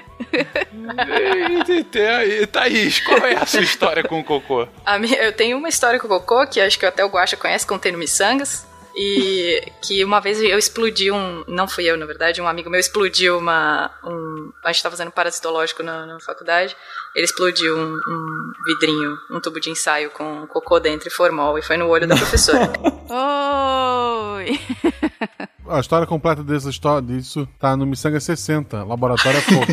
ah, deixa eu, só, só fazer uma, um complemento, vocês falaram da pipoca, né, e justamente dessa, dessa pelinha da pipoca, que é bastante rígida, inclusive, né, quando a gente come a pipoca, e já vi um caso muito interessante de uma combinação péssima, que é o excesso do consumo de aspirina, por exemplo, então o indivíduo consumindo é, aspirina quase todo dia, ah, tô com uma dor de cabeça, vou tomar. Ah, todo dia no fim do dia tô com uma dorzinha de cabeça, vou tomar. Então tomando aspirina e um dos efeitos da aspirina é impedir a agregação de plaquetas, então deixa maior possibilidade de sangramentos. Somado com o indivíduo consumindo pipoca todos os dias também. Ah, todo dia eu vou lá assistir minha sériezinha com a pipoquinha, todo dia. Então, o que aconteceu foi esses pedacinhos né, do, do, milho, do milho da pipoca, que são bastante rígidos, somado com a incapacidade de coagular o sangue corretamente, esses pedacinhos fizeram pequenas lesões no intestino, fazendo com que fosse difícil de cicatrizar e começou a ter, por exemplo, ocorrência de sangue nas fezes, por causa de pipoca mais aspirina, veja só. Nossa, gente, Caramba. isso é comer pipoca Caraca. com vontade, hein? tá doido. Mas é o excesso. Aí você vê o excesso, tanto do consumo da pipoca quanto o excesso do consumo da aspirina, né? Se tivesse um dolly para bater. É. Caraca, meu Deus do céu. Você é uma Você é um cocô. Eu vou matar você. Mas, gente, uh, uma última pergunta que eu faço ainda com relação aos sistemas digestivos e aos diferentes cocôs que temos a partir deles é: desde o início vocês estão comentando sobre animais que usam o mesmo buraco para se alimentar e para excretar suas fezes, vocês comentaram sobre sistemas é, digestivos mais simples, diretos, mais complexos, com mais de um estômago, como é o caso dos ruminantes, uh, que tem um uso maior ou menor de movimentos peristálticos. Tem, assim como a gente viu no nosso episódio de sistema nervoso central, a gente consegue identificar uma, uma característica evolutiva, digo, animais que tem um sistema mais complexo. É difícil até eu colocar dessa forma, mas digo, é, tem alguma, alguma relação entre animais, sei lá, com funções motoras mais complexas ou até com maior cognição e sistema digestivo ou não? É uma adaptação de acordo com o ambiente, de acordo, sei lá, com o formato, com as dietas, com o tipo né? de comida, com as dietas, enfim. O que, o que eu acho é que sim, tem uma correlação, mas não sei se com a cognição, Fencas. Eu acho que tem uma, uma, uma correlação bem forte com o desenvolvimento de sistemas outros vários, inclusive o sistema nervoso. Então, a hora que eles passam a ter um sistema é, digestório completo, que tem boca e ânus, tem mais absorção de alimento, a dieta muda, você vê que os, os outros sistemas vão ficando mais complexos também porque ele tem mais nutrientes também para poder fazer hum, aquilo funcionar. E outra coisa, Fencas, é, existe um sistema nervoso que está cada vez mais em evidência, que é o chamado sistema nervoso entérico. Então, no começo do cast, né, o Gabriel citou o sistema nervoso autônomo simpático, parasimpático, a gente citou ele em outros podcasts também, mas uma terceira subdivisão desse sistema nervoso que a gente chama de autônomo é o sistema nervoso entérico, que cada vez mais está em evidência. E esses são neurônios no intestino, então o intestino tem uma, uma quantidade enorme de neurônios. Eles são, são uma, é uma quantidade estimada que se equivale ou pode até superar a quantidade de neurônios da medula. Então, para você ter uma pra ver a quantidade de neurônios ali, e tem sido chamado coloquialmente aí de segundo cérebro, por, por essa questão, por ter uma quantidade muito grande e por atuar de uma maneira independente até certo ponto, né? Tem essa, essa autonomia, como o próprio nome diz, mas que também tem uma ligação muito grande com o sistema nervoso central. E a gente observa várias reações intestinais decorrentes de reações emocionais, por exemplo, né? É, e a gente pode dizer que são é, farinha do mesmo saco. Os neurônios que tem no sistema nervoso entérico são neurônios tanto quanto o neurônio do sistema nervoso central. Em algum momento eles estiveram ali próximos e sofreram migrações né, no desenvolvimento. Então tem uma, uma, uma, questão de complexidade muito importante e mais ainda, é, cada vez mais essa questão da microbiota influenciando no funcionamento correto desses, desse sistema nervoso entérico, que se comunica com o sistema nervoso central e está relacionado com algumas condições até mesmo psiquiátricas. Então já tem estudos tentando associar o uso de probióticos interferindo no humor, por exemplo por essa questão. E mais, por exemplo, neurodegeneração, né? Morte de neurônios. Você tem aí, por exemplo, morte de neurônios no sistema nervoso entérico, muitas vezes precedendo a morte de neurônios do sistema nervoso central e, por exemplo, podendo funcionar talvez no futuro como uma forma de diagnóstico precoce de doenças neurodegenerativas. Você avaliar o, os neurônios do intestino e podendo ver as consequências no sistema nervoso central. Então é uma outra área hum, que está andando de mãos dadas com a área dos probióticos aí e que a gente tem que estudar cada vez mais porque é muito interessante. Aí você imagina o, o tempo que existe a palavra enfesado, né? Uhum. E, e, assim, ninguém tava falando assim, ai, fulano tá enfesado. Não é porque ele tava achando que o intestino do cara tava cheio de fezes, é porque o cara tava bravo, né? Então, assim, você juntando essa, essa ideia toda do que, que o Bach acabou de, de explicar, toda essa, essa, essa no, novo, novo ramo de estudo e tudo mais, com a palavra tão antiga quanto essa, né? Que, que as pessoas associavam uma coisa com a outra e ver isso evoluindo é, é bacana demais, né? Para você acompanhar a evolução da ciência mesmo, né? Você passa de, desse empirismo do enfesado, ai, fulano é muito enfesado. para você saber que você tem todo esse sistema nervoso no intestino ali diretamente relacionado realmente. Muito bacana, realmente interessante essa sua analogia, Flavinha. De fato. Bom, primeiro que eu fiquei impressionado dessa ligação tão grande do, do nosso sistema nervoso com o intestino, como o Bach colocou.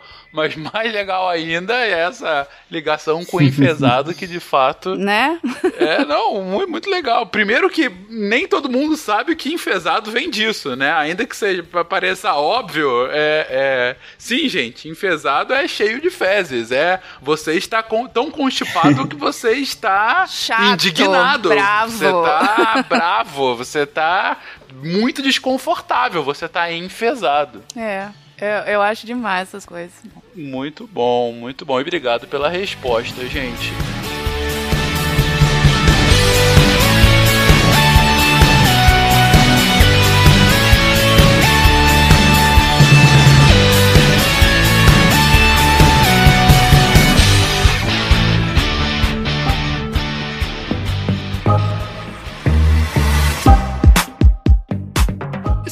Pouquinho de uma lógica puramente animal, que foi o início, enfim, a grande parte do cast, a gente não pode deixar de mencionar o impacto social, vamos colocar assim, do nosso cocô de cada dia, né? Afinal, somos mais de 7 bilhões de seres humanos na Terra.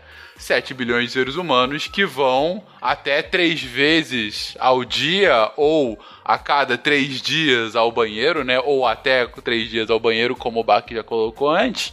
E esse cocô tem que ir para algum lugar. Esse cocô vai ser de alguma forma aproveitado. Posteriormente, vamos falar sobre esse aproveitamento num ciclo ecológico, mas antes disso, a gente está aqui estamos quase todos, que não a Flavinha que está no meio da mata, mas estamos com todos aqui em cidades. Eu e a Thaís, inclusive, da maior cidade da América Latina. Eu tô no meio termo. Você tá no meio termo. Mas aqui o pessoal planta arroz, não bichinho. É verdade. Correção antes que alguém me corrija, a gente dá a segunda maior cidade da América Latina, a cidade do México é maior que São Paulo. Mas a gente tem que falar rapidamente, até porque temos um cast específico para isso, que cocô está intimamente relacionado à necessidade de saneamento básico. Olha não? só o Fencas levantando a bandeira dela. É, se tem algum cast em que a gente tem que falar de saneamento básico que não o de saneamento básico, é esse aqui, né? É o cast do Cocô Feliz. É exatamente isso. E o Cocô, para ele finalizar a vida dele de forma feliz e, tipo assim, cumprir minha missão, ele tem que ir pro tratamento, no saneamento básico, né? Ele tem que cair na rede de esgoto, sofrer o tratamento dele, e aí, né, depois a gente vai falar das algumas formas aí de reutilização desse esgoto já tratado, mas é isso que a gente precisa para o cocô continuar feliz e ser renovado, entendeu? É de extrema importância para que o cocô não vire uma bosta. Tá entendendo? Teu cocô feliz tem uma bosta. Então, então é isso o que eu tinha para dizer. Obrigada. É a jornada do herói do cocô. é o momento da purificação. Tem que passar por isso para vencer os desafios. E a jornada do herói sempre começa com o chamado, né? O chamado da natureza. Parabéns, vai. Parabéns. Mas, gente, é, a, a, gente não vai ficar preso muito nesse assunto. Como eu disse, a gente tem um SciCast específico em que a gente fala sobre o saneamento básico, SciCast 212. Se você quiser ouvir mais sobre isso assim que acabar esse episódio, vá para ele, em que a gente fala sobre questões sociais, questões ecológicas, questões técnicas relacionadas ao saneamento. O único ponto a se exaltar aqui, mais uma vez, somos mais de 7 bilhões de pessoas em que a, hoje já a maioria dessas pessoas se concentra em agrupamentos urbanos, ou seja, é muita pessoa para um espaço cada vez mais adensado. E quando você adensa as pessoas em prédios, em grandes condomínios, que seja, você precisa cada vez mais escoar esses rejeitos que saem do nosso corpo, né? Você precisa não só escoar, como levar para algum lugar em que ele possa espera-se que seja tratado. E então a necessidade cada vez maior de uma rede complexa de saneamento básico, de coleta e, espera-se, tratamento desse esgoto se faz mais mais necessário. E com o aumento dessa população, você tem uma pressão para que esses serviços sejam melhor resolvidos, melhor entregues para essa população. E, por outro lado, a ausência desses serviços vai gerar uma série de problemas, de doenças principalmente, relacionadas à falta de higiene, à falta de saneamento, doenças essas também que a gente explora muito mais a fundo no cast específico de saneamento. E você pontuou a quantidade de seres humanos, né?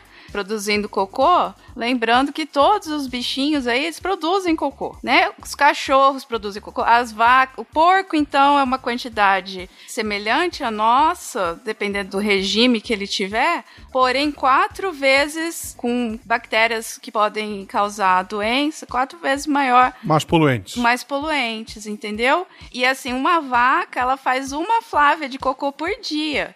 É 50 quilos de cocô. uma Ah, vaca, a Flávia é pequenininha, nem é tanto assim. Quem viu a, a Flávia é a miudinha. Então, assim, é muito cocô que a gente tem que processar. Mas são 50 quilos por dia? É, Fencas. Aham. Caraca, é, É muito muita cocô, coisa entendeu? processar mesmo. Então, assim, você tem a vaquinha lá no pasto, é uma coisa, né? Ela faz o cocô lá no meio do pasto, aquele cocô é absorvido no solo, papa. Agora concentra esses bichos naquele confinamento, eles continuam fazendo o mesmo tanto de cocô. Se der comida Exatamente. e água pra eles. Pai carrinho de mão. Vai, tá Nossa, rindo pois então, e, e leva pra onde, né? Não, esse é o ponto. Não, claro, você tem confinamentos bem feitos, né? de- Isso, exato. que, em que é, isso é possível, mas sem dúvida é uma grande preocupação. Mas, como a gente colocou, é uma preocupação quando nada é feito, mas na verdade, ao longo da história, da evolução da vida na Terra, o ciclo natural encontrou um equilíbrio, e esse equilíbrio vem justamente a partir de dar a essas fezes dos animais uma função, uma função ecológica, para que ela entre no meio ambiente e tenha em si significado, que gere alguma coisa, que não fique só depositada, né? Porque se não tivesse equilíbrio e os cocôs ficassem depositados por aí, a gente teria pilhas e pilhas de cocô por aí, sem qualquer tipo de uso. Mas não! Isso é de alguma forma reintroduzido ao ciclo natural. Gente, e como que isso é feito? Ah, é basicamente com a, o que a gente chama de adubar a terra, né? Por que, que o cocô pode ser usado de adubo? Porque a hora que a gente come as coisas, não é tudo que a gente digere, e aquilo lá tem energia, aquilo lá tem nutrientes, só que a gente não absorveu por um motivo X, que naquele momento que aquele alimento passou, nosso sistema não achou necessário absorver aquilo. Só que aquilo foi pro bolo fecal e saiu como fezes e pode ser usado por vários outros organismos como fonte de energia. Por mais que a gente ache fedido e nojento, são vários os animais que fazem o que a gente chama de coprofagia. Animais que não sentem cheiro, por exemplo, eles não vão se importar, ué. Pois é. e também tem toda a parte dos decompositores. Então, adubar uma plantação é muito importante também para vários organismos e também para as plantas. Então, você tem todo um ecossistema que pode surgir a partir do uso de fezes como material para adubar o solo. Ai, gente, falar em solo, por favor, vocês leiam o texto de Bruna Carla do dia 15 de janeiro sobre solo. Aí vocês vão entender ainda melhor como tudo isso funciona. No portal tá lá dia 15 de janeiro, solos. Que portal, Flávia? Onde que tá esse texto? Portal Deviante! Ah, sim, muito obrigado. Ficou bem natural, hein? Ficou bem natural. Ficou. Espontâneo, né? É bom assim. Sim, propaganda bem feita. Propa- propaganda bem feita é assim. Você é maduro. Você cocô. E eu vou matar você. Então, porque assim, as fezes dos animais é matéria orgânica e água. E aquilo ali, ela dá para ser reutilizada de várias formas. Para essa parte da adubação, você não vai lá pegar o cocô da vaca e jogar em cima da sua horta. Não é para você fazer isso. Mesmo porque, pela quantidade de compostos nitrogenados que tem ali, você acaba queimando a sua planta se você fizer isso. O que, que você, você tem que curtir? Que o pessoal fala, ah, não, vou curtir esse cocô primeiro aqui para estrume, né? Que o pessoal fala. Vou curtir o estrume para adubar a horta. Eles vão fazer uma compostagem. Então, a temperatura daquele matéria orgânica vai aumentar muito, né? Ela vai ser meio que cozida ali para pegar bem os nutrientes e para diminuir a como eu posso dizer, a toxicidade do solo que poderia queimar as plantinhas para você usar. Isso é feito com as fezes de aves, com as fezes de, de equinos e, e bovinos que você consegue fazer essa adubação de plantação mesmo, né? Principalmente aí horta, jardim, e não fica fedendo, porque como você fez a compostagem, né? Então aquele mau odor, ele já não, não tá mais presente, desde que você faça de forma correta, né? Se fizer mais ou menos, aí fede mais do que se tivesse deixado quietinho ali no. É, sabe aquela história? Quanto mais mexe, mais mexe, fede. mais fede. é. Muito justo. E que mais, gente? Não é a única função que a gente tem do cocô. O cocô é, é, é multifuncional. É. Multifuncional.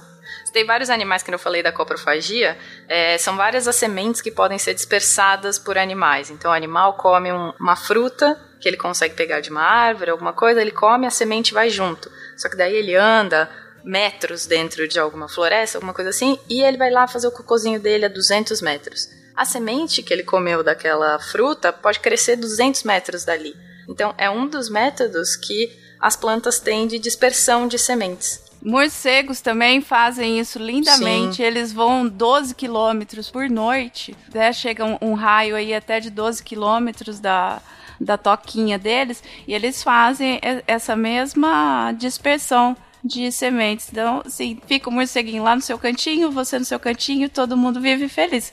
Porque é extremamente importante. Você pega um quintal, alguma coisa que tem uma árvore frutífera que tem vários pássaros, ou mesmo morcegos por perto, você pode observar na redondeza que vai ter mudinha de pitanga, mudinha dessas frutas que tem a semente pequena, dispersa por toda, toda a região, porque os passarinhos vão cagando e andando, andando voando e cagando e dispersando as sementinhas. É, Tem que lembrar que a semente tem que ser resistente, né? Porque a gente falou tudo isso que acontece no trato digestório todo, aquilo tudo é para degradar os alimentos que a gente come. Então, para uma semente ter esse tipo de método de dispersão, ela tem que ser resistente à degradação que acontece no trato digestório. Então, são apenas algumas que conseguem passar por isso e serem dispersas desse jeito. Tipo milho. Tipo, me... tipo, Milho que a gente já viu que é resistente a tudo. Ah, Fencas, eu, eu lembrei aqui da parte de compostagem, né? Quando eu era criança, meu pai, ele comprou um livro do Enfio, era Enfio na China. E aí, para ele incentivar a gente a fazer a, a leitura do livro e tudo mais, ele contava pedacinhos. Eu devia ter o quê? Uns 8, 10 anos. O livro era mais complexo para eu ler nessa idade, mas mesmo assim eu peguei para ler porque meu pai contou o pedaço da história que lá na China comunista, na década de 70, o pessoal fazia cocô nas caixinhas. Tipo assim, o ser humano vai, faz cocô na caixinha, joga na composteira e aí aquilo lá é, é reutilizado para adubação de cultura, né? E para mim aquilo eu falei, nossa, que mundo é esse, minha gente? Que reutilização perfeita, né? Porque assim, pô, tu comeu, Aí você fez cocô. Aí você reutilizou o cocô para plantar mais comida. Eu achei aquilo assim, é muito interessante. Quem quiser ler, tem esse livro ainda para vender em fio na China. É, é ótimo, é bem divertido de, de ler. Eu queria uma salva de palmas pro pai da Flávia, que aos oito anos estava ensinando pra ela sobre socialismo e comunismo. yes. Gente, pra quem não conhece, o Enfio, ele é um cartunista, né? Muito famoso, que alçou sua fama principalmente ao longo do período da ditadura brasileira e, inclusive, acabou inspirando o, o hino, né? Dos exilados que voltavam depois da ditadura, que, que é o Bêbado e Equilibrista, Equilibrista. em que fala justamente do irmão do Enfio, Betinho, que por acaso era também o famoso Betinho. do Fome Zero. Do Fome Zero, exatamente, que havia sido exilado durante a ditadura e depois de ter sido muito tempo perseguido pela mesma e, enfim, depois teve essa música em Ai, sua eu vou homenagem. chorar na pauta do Cocô Feliz, Fencas. Calma, calma, calma. Não, é muito significativo porque é um, foi uma, um hino, né? Foi É, como é. o hino, uma das canções mais simbólicas do final do período da ditadura, né? Leiam Enfio na China e Diário de um Cucaracha, do Enfio. São ótimos, ótimos, ótimos. Algo mais, gente, de, de- desse, desse ciclo natural em que o cocô é tão importante? Ah, tem uma parte muito legal que eu, que eu li. Ah, tem uma holandesa, porque como eu tinha falado anteriormente, o cocô da vaca tem 80% de água, né? Aí ela, o que, que ela faz? Ela desidrata esse cocô, ela pega as fibras, retrabalha as fibras e tá fazendo roupas com as fibras. De cocô. É, com a fibra que saiu do cocô. Tirou a água, desidratou, né? E aí, a partir dali, ela trabalhou esse material para produzir tecido. É demais. Uau. Lá em Viçosa, quando eu estudava lá, o pessoal do curso de economia doméstica, eles desenvolveram uma, tipo, era uma cera para passar na, no chão de casa, sabe essas casas de, de- igual tem aqui em casa, cimento queimado, esse chão liso de cimento. Então, eles desenvolveram com as fezes de vaca uma cera que você faz uma mistura com água, é coisa simples, caseira mesmo, que aí fica enceradinho o chão, fica bem bacana, não fica cheiro. É muita utilidade para cocô, minha gente, é muita coisa. Multiuso total. Aham. Impressionante, impressionante. Mas devo falar que, por mais que eu seja um cara que trabalhe com sustentabilidade, eu ainda não tenho a paz no espírito de achar normal roupa de cocô. Desculpa, O Flávio. estilista achou que ficou uma merda esse look, é verdade. Exatamente. Eu Devo colocar que acho admirável e, sem dúvida, isso deve ser cada vez mais feito, mas imagino que gerações futuras vão encarar isso com maior normalidade do que eu. Que pelo menos não te avisem, então, né, Fenca? É, pois é. Depois eu passo para você qual que é a marca, só em caso de 50% você. elastano, 50% cocô. Cocô. É, enfim. Enfim. Gente, tem algum outro aproveitamento que pode ser feito com o cocô nesse ciclo natural? Ou a gente pode aproveitá-lo de outra forma? A gente já tem feito isso? Então, tem o- os biodigestores, né, de fezes, que faz aí o aproveitamento para transformação de energia, como vocês podem ter visto no Mad Max 3, que eu não vi, porque eu já vi o 1, já foi suficiente. Não, não. Aí o Mad Max 3, eles utilizam das fezes de suínos, que não são assim extremamente energéticas. El- Elas têm um, um grau mais ou menos ali de energia. E quem que possui o cocô mais energético do planeta? Quem possui? Pois é, você consegue aproveitar no biodigestor mais o cocô da galinha, né? Que a gente começa como titica de galinha, ou do elefante. Só que aí imagina só, tá? A galinha faz 90 gramas de cocô por dia. E o elefante, 90 quilos de, co- de cocô por dia. Nossa senhora.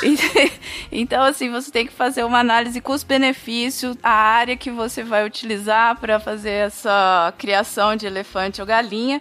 Mas a galinha, ela, ela é mais rica aí nesses biodigestores que são.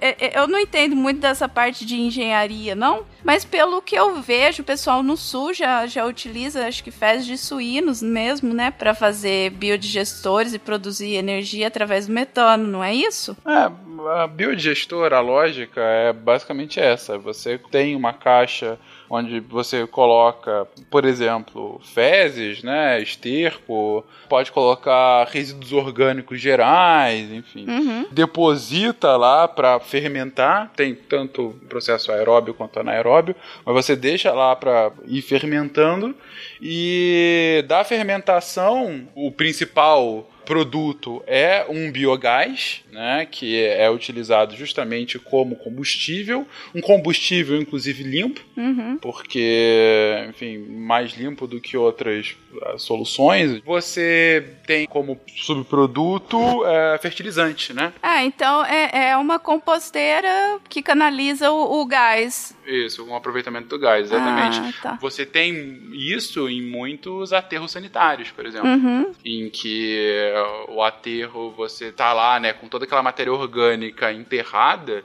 e os aterros controlados, não necessariamente os sanitários, eles necessariamente já tem que ter alguns tubos, né, para tirar todos os gases que vão sair da decomposição daquela matéria orgânica, porque se não tiver aqueles tubos, Metano explode, né? é, vão criar bolsões, no mínimo vão criar bolsões de gás que vai deixar o aterro instável, né? Aham. Então, você imagina, você tem lá uma, aquelas camadas e camadas de lixo compactado um em cima do outro. Aí, de repente, você não tem um tubo para tirar o gás produzido, ou tá entupido, sei lá. Então, entre essas camadas começam a ser criados bolhas de gás que começam a dar instabilidade. Em casos mais extremos e não tão incomuns assim, você tem ah, explosões, né? Porque é um gás que tem um potencial explosivo relativamente grande. Mas em aterros sanitários, em alguns deles, além de ter esses caninhos para tirar, principalmente o metano de lá, você consegue ter a captação desses gases para aproveitamento energético, né? Ah, e isso é, no meio rural é, não é tão incomum, dependendo do tipo de produção. Né? Você falou aí de porcos, por exemplo, que é uma possibilidade, de bovinos, enfim. Então eu queria voltar no negócio da galinha e do elefante, que aparentemente dá a impressão que o elefante faz muito cocô, mas compensa muito mais ter galinha, porque eu fiz, eu tava calculando aqui o, o peso do cocô pelo peso do animal. E, na verdade, o peso do cocô da galinha corresponde muito maior porcentagem ao peso dela do que o elefante. Então, na verdade, a galinha gera muito mais cocô por peso. Fora que você consegue colocar num galpão lá 10 mil galinhas, no mesmo lugar que você ia colocar um elefante. Exato. Então, não é só pelo tamanho do cocô absoluto, você tem que ver o peso relativo do cocô do animal. Exatamente. Vamos valorizar os pequenos aí, né? Na causa, porque não é tamanho que prova tudo nesse mundo, não. Nem do cocô. Não é? Você me matou. Você é um cocô. E eu vou matar você. Gente, lá atrás, lá atrás vocês estavam falando que muitas vezes a gente tem problemas, enfim, todo mundo tem uma ou outra doença, você tem maior ou menor disponibilidade dessa fauna e flora, só para irritar o André, é, na nossa barriga, mas justamente por conta de alguma deficiência da sua microbiota, vocês comentaram sobre remédios que às vezes conseguem reintroduzir, né, repopular, como foi colocado, e, e normalizar, mas tem alguns casos mais graves que outrora não tinham solução, mas hoje tem uma solução um pouco tanto, um pouco quanto inusitada. Mas eu gostaria que num episódio tão especial quanto esse, num tema tão belo e feliz, ah, eu gostaria que vocês explorassem mais essa solução. Gente, o que é um transplante fecal?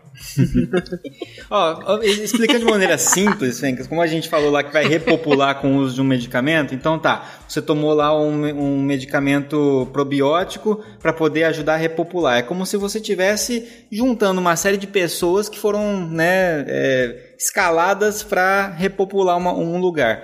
Agora, o transplante de fezes é você pegar uma cidade e botar ela transferir com tudo, né? Então a gente fala assim que na verdade a gente está trabalhando não só com a microbiota, tentando inserir, reinserir uma determinada microbiota, mas a gente está transferindo um microbioma, na verdade. Então, um local, todo, todo a, a, aquele conjunto, aquele equilíbrio entre várias bactérias, tudo aquilo que eu falei, que é muito difícil a gente atingir com um medicamento, que é tentar achar um equilíbrio. Mas qual será que é a melhor bactéria que a gente usa? Será que a gente usa uma combinação de bactérias diferentes é, ou uma só? Qual que será que é o mais indicado? Você, na verdade, pega fezes que são saudáveis de um indivíduo que é muito saudável na questão intestinal e você transfere tudo aquilo de uma vez, aquela combinação toda, né? Então é, um, é o ambiente todo, é aquele ecossistema todo que está sendo transferido, né? Adorei essa transporte de cidades, cara. Fencas. Diz aí, Flavinho. Tamo aí, tá, cara? Se você precisar qualquer coisa. a, sua, a sua é boa, Flavinho, então bom saber. Meu, meu cocô é feliz, pô, cara. Vocês ficam à vontade. Vou marcar você aqui como doador de fezes pra, pra mim, se precisar. Doador. Mas é, é, o transplante é literalmente o que eu estou pensando mesmo, né? É uma pílula. É uma Não. pílula. Tem, tem outro jeito, eu tava achando que era só pílula, e pílula era pra mim aceitável. Outros jeitos, não. Eu, eu queria ouvir a versão do Malta, só pra aprender. Não, não, não. Eu, eu quero que vocês elaborem, Não, por não, favor. eu quero não- muito ouvir o que tu pensou. Não Muito. quero pensar em nada. O tom, o tom que tu passou a informação. Não, mas o ponto é, é uma pílula, enfim, ela é ingerida ou ela é, é colocada no ânus? Co- Como é colocado isso? A, a pílula seria só o material. Você pega as fezes da pessoa super saudável lá, liofiliza, quer dizer, tira toda a água, transforma aquilo em pó e a pessoa toma. E as bactérias estão vivas ali. É cocô em pó. Cocô em Isso. pó, e daí, óbvio, não tem cheiro, não tem nada, tá dentro de uma pílula, como se fosse tomar um remédio. É tipo leite em pó. Agora, os outros jeitos é que eu não acho tanto assim. Na, na verdade, é, na verdade tem, tem outras formas. né? Você pode fazer por infusão no tubo digestivo, Oh. né? Você coloca às vezes até por sonda, né? Aham. Era essa, Guaxa. Pelo menos você não tem que engolir no golinho, né? É sonda. Dá, dá pra ser por sonda, dá pra ser até por colonoscopia também, por, pelo ânus daí, na verdade, né? Mas é menos eficaz daí. É, e tem nos sabores natural e milho, né?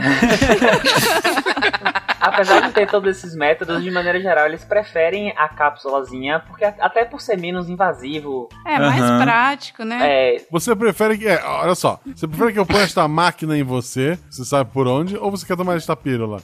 Tipo, ah, esse Morpheus tá muito fácil. pois é. Mas eu tava lendo sobre isso e, tipo assim, o que eles prescrevem é para que seja um, um doador que seja do mesmo ambiente que você. Por exemplo, se você precisar, Fencas, o doador melhor seria a Amanda, né? Que vocês dividem aí várias coisas, tem, tem os Isso mesmos. que é casamento, cara. Parabéns. É, entendeu? Casamento é isso. Vocês compartilham até a microbiota. Ei, que beleza. Imagine aquela cena bonita assim de você, ela bota a mão na tua cabeça assim, eu estou dentro de você, amor, agora somos um só. Tipo doação de coração, sabe? Só que com cocô. Obrigado por isso, Gabriel. É um doador, é o chamado doador compatível nesse caso mesmo, é igual você tem pra outras, né? Sim. Outras transplantes, né? Aham. Porque aí, dessa forma, como seria uma pessoa que tem o mesmo ambiente de quem tá recebendo, A mesma você não... dieta, A mesma os dieta, mesmos né? contatos. Que come as mesmas sementes. Isso, Isso. Porque o Malta come semente, pra quem não sabe, tá, gente? É, eu sei. Ele faz muito bem, ele está dentro da dieta para salvar o planeta. Quem Olha mais pode falar isso? Hã? Os pombos, os pombos, os passarinhos em geral. Ai, ai. Mas uma coisa que eu queria falar do transplante, que vocês falaram lá que o, o intestino estava muito ligado com o sistema nervoso e tal. Eu queria falar que ele também está muito ligado com o sistema imune, óbvio, puxando a sardinha pro meu lado. E a gente fala que o sistema imune que está no intestino é um sistema imune completamente diferente de todos os outros lugares onde ele é presente. Porque todo o intestino ele tem essa microbiota e a gente não pode lutar contra ela, porque ela faz muito bem pra gente. Então você imagina que tem todo um sistema imune lá que não deixa que aquelas bactérias morram. Ele tá fazendo o contrário do que ele normalmente faz, que é, seria lutar contra as bactérias. Então, o sistema imune do intestino, ele é um sistema imune muito inibido. Ele é, ele é totalmente amarrado para ele não agir. E a hora que a gente come um é, dogão de um lugar meio suspeito e tal, e daí vem com alguma bactéria que você não tem na sua microbiota, não precisa nem ser alguma coisa muito patogênica, mas que não tem na sua microbiota, o seu sistema imune reconhece aquilo como sendo uma coisa estranha, realmente, porque ele está acostumado com todas aquelas aquele trilhão de bactérias que tem lá. Essa bactéria nova vem e aí o que, que ele faz? Ele inflama, o que normalmente ele não teria que fazer. E a hora que ele inflama, você tem a diarreia. E quando você pensa num transplante fecal, você está mexendo com as bactérias e você está mexendo com o sistema imune local. E já tem um monte de trabalho publicado que se você mexer com o sistema imune local do intestino, você consegue é, diminuir as chances de desenvolver alguns tipos de câncer, você diminui a chance de desenvolver diabetes. Então, uma coisa que é local, que você acha que está agindo de um jeito único e simples para aquele local, tem efeitos sistêmicos violentos. Sim, e é isso que a Thaís falou sobre o próprio sistema imune e, os, e em conjunto né, com o sistema nervoso entérico e tudo mais, proporcionar que quando existe um, um invasor que promova uma eliminação rápida desse invasor através da diarreia, né, é muito importante a gente ter isso em mente para ver que a diarreia na maior parte das vezes, né, fora casos específicos, mas quando é de origem infecciosa ou tóxica, né, ela é um mecanismo de defesa muito importante em que você não, o organismo não quer saber de absorver nada, ele quer tirar para fora o que precisa. E nesse aspecto é muito importante, assim como o vômito também faz parte de, desse tipo de mecanismo também, é que a gente não recorra a cortar isso, né? Então eu quero cortar a diarreia, por exemplo. Então a orientação básica que sempre se fala, mas é sempre bom reforçar, porque existem medicamentos que, que são fáceis de ser adquiridos e que cortam a diarreia, e às vezes as pessoas fazem uso deles de maneira incorreta, é que assim, a não ser que a gente tenha lá, saiba exatamente a causa da diarreia, que é por uma causa não infecciosa, etc., e que você possa lá cortar a diarreia, mas de modo geral você deve deixar que a diarreia aconteça e você tem que cuidar da sua reidratação e depois ali a questão dos probióticos que podem colaborar e tudo mais. Então não tem muito o que fazer. É, geralmente são processos autolimitados. No momento em que eliminar o que tem que eliminar, é, a tendência é que volte a ficar tudo bem. Se você corta essa diarreia, você faz com que o seu organismo não consiga fazer o que ele está tentando fazer, que é eliminar o organismo invasor, e ele acaba se multiplicando e piorando a infecção na região. Então você pode agravar um quadro se você cortar a diarreia. Excelente. Eu já tinha ouvido essa, Bach. Bom, bom confirmar o que eu pensei que era só uma crendice. Por algum motivo que eu ainda não consegui entender, um dos pontos finais da pauta é pílulas de glitter para um cocô fashion. Por favor, elaborem. Foi a Dani. Sim. A Dani precisava dessa informação para a vida dela. O que, como é que é esse negócio da pílula de glitter pra ter um cocô assim, né? Uhul, cheio de glitter.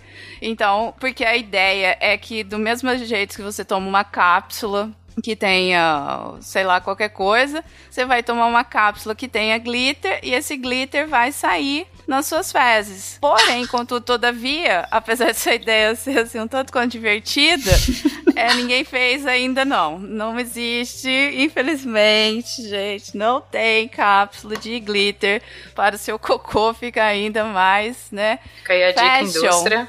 Exato. E para quem quiser saber mais sobre é, cocô fashion, e cocô de unicórnio, tem que escutar o RPG Guacha. Qual é o número, Guacha? O 10, especial o de Natal. 10, muito bem. A- Lá a gente consegue ainda esmiuçar melhor sobre cocô de unicórnio, que é aquela coisa fashion arco-íris. Não é isso? Depende do que, que você acha como fashion pelo uso que é dado lá ao cocô. Mas enfim. Palavras finais sobre esse cast tão inusitado, mas não por isso menos importante, minha gente. Z75, você é o maior. Yay! Que pra quem ouviu o RP Guacha entendeu. Algum outro, gente. É, como milho. Como milho, não fica enfesado. Bebam água. E olhem pro cocô antes de dar descarga, mas na hora de dar descarga, fecha a tampinha. Exatamente. É, Se você não quiser escovar o dente com o seu cocô. Eu acho que é isso. Acho que vocês resumiram bem o espírito do episódio. E lave a mão quando acabar o podcast, gente, por favor. Antes de ir pro próximo episódio, seja limpinho. Lave a mão. Exatamente. Um beijo pra vocês, gente.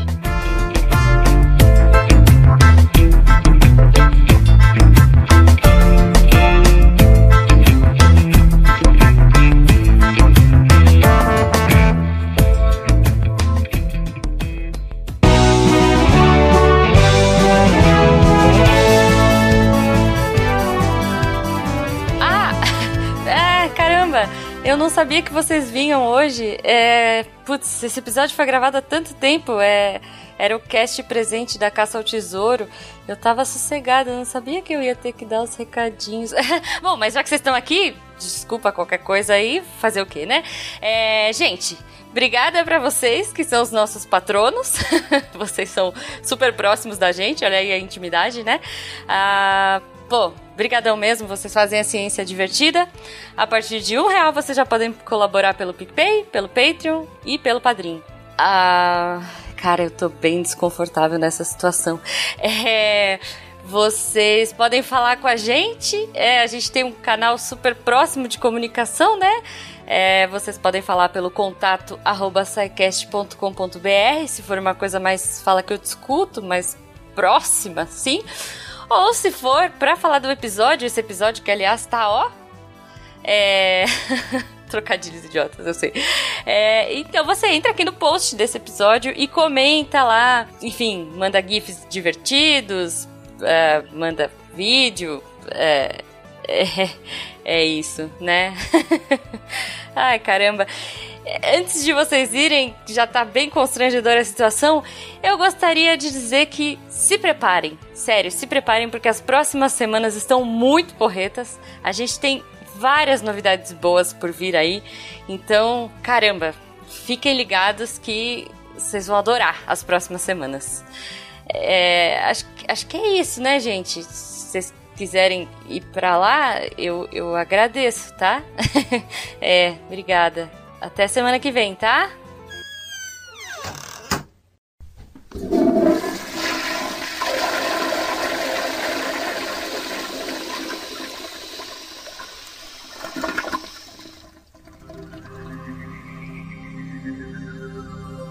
Se a ciência não for divertida, tem alguma coisa errada. Tem que ser divertida. A coisa mais divertida que tem é a ciência.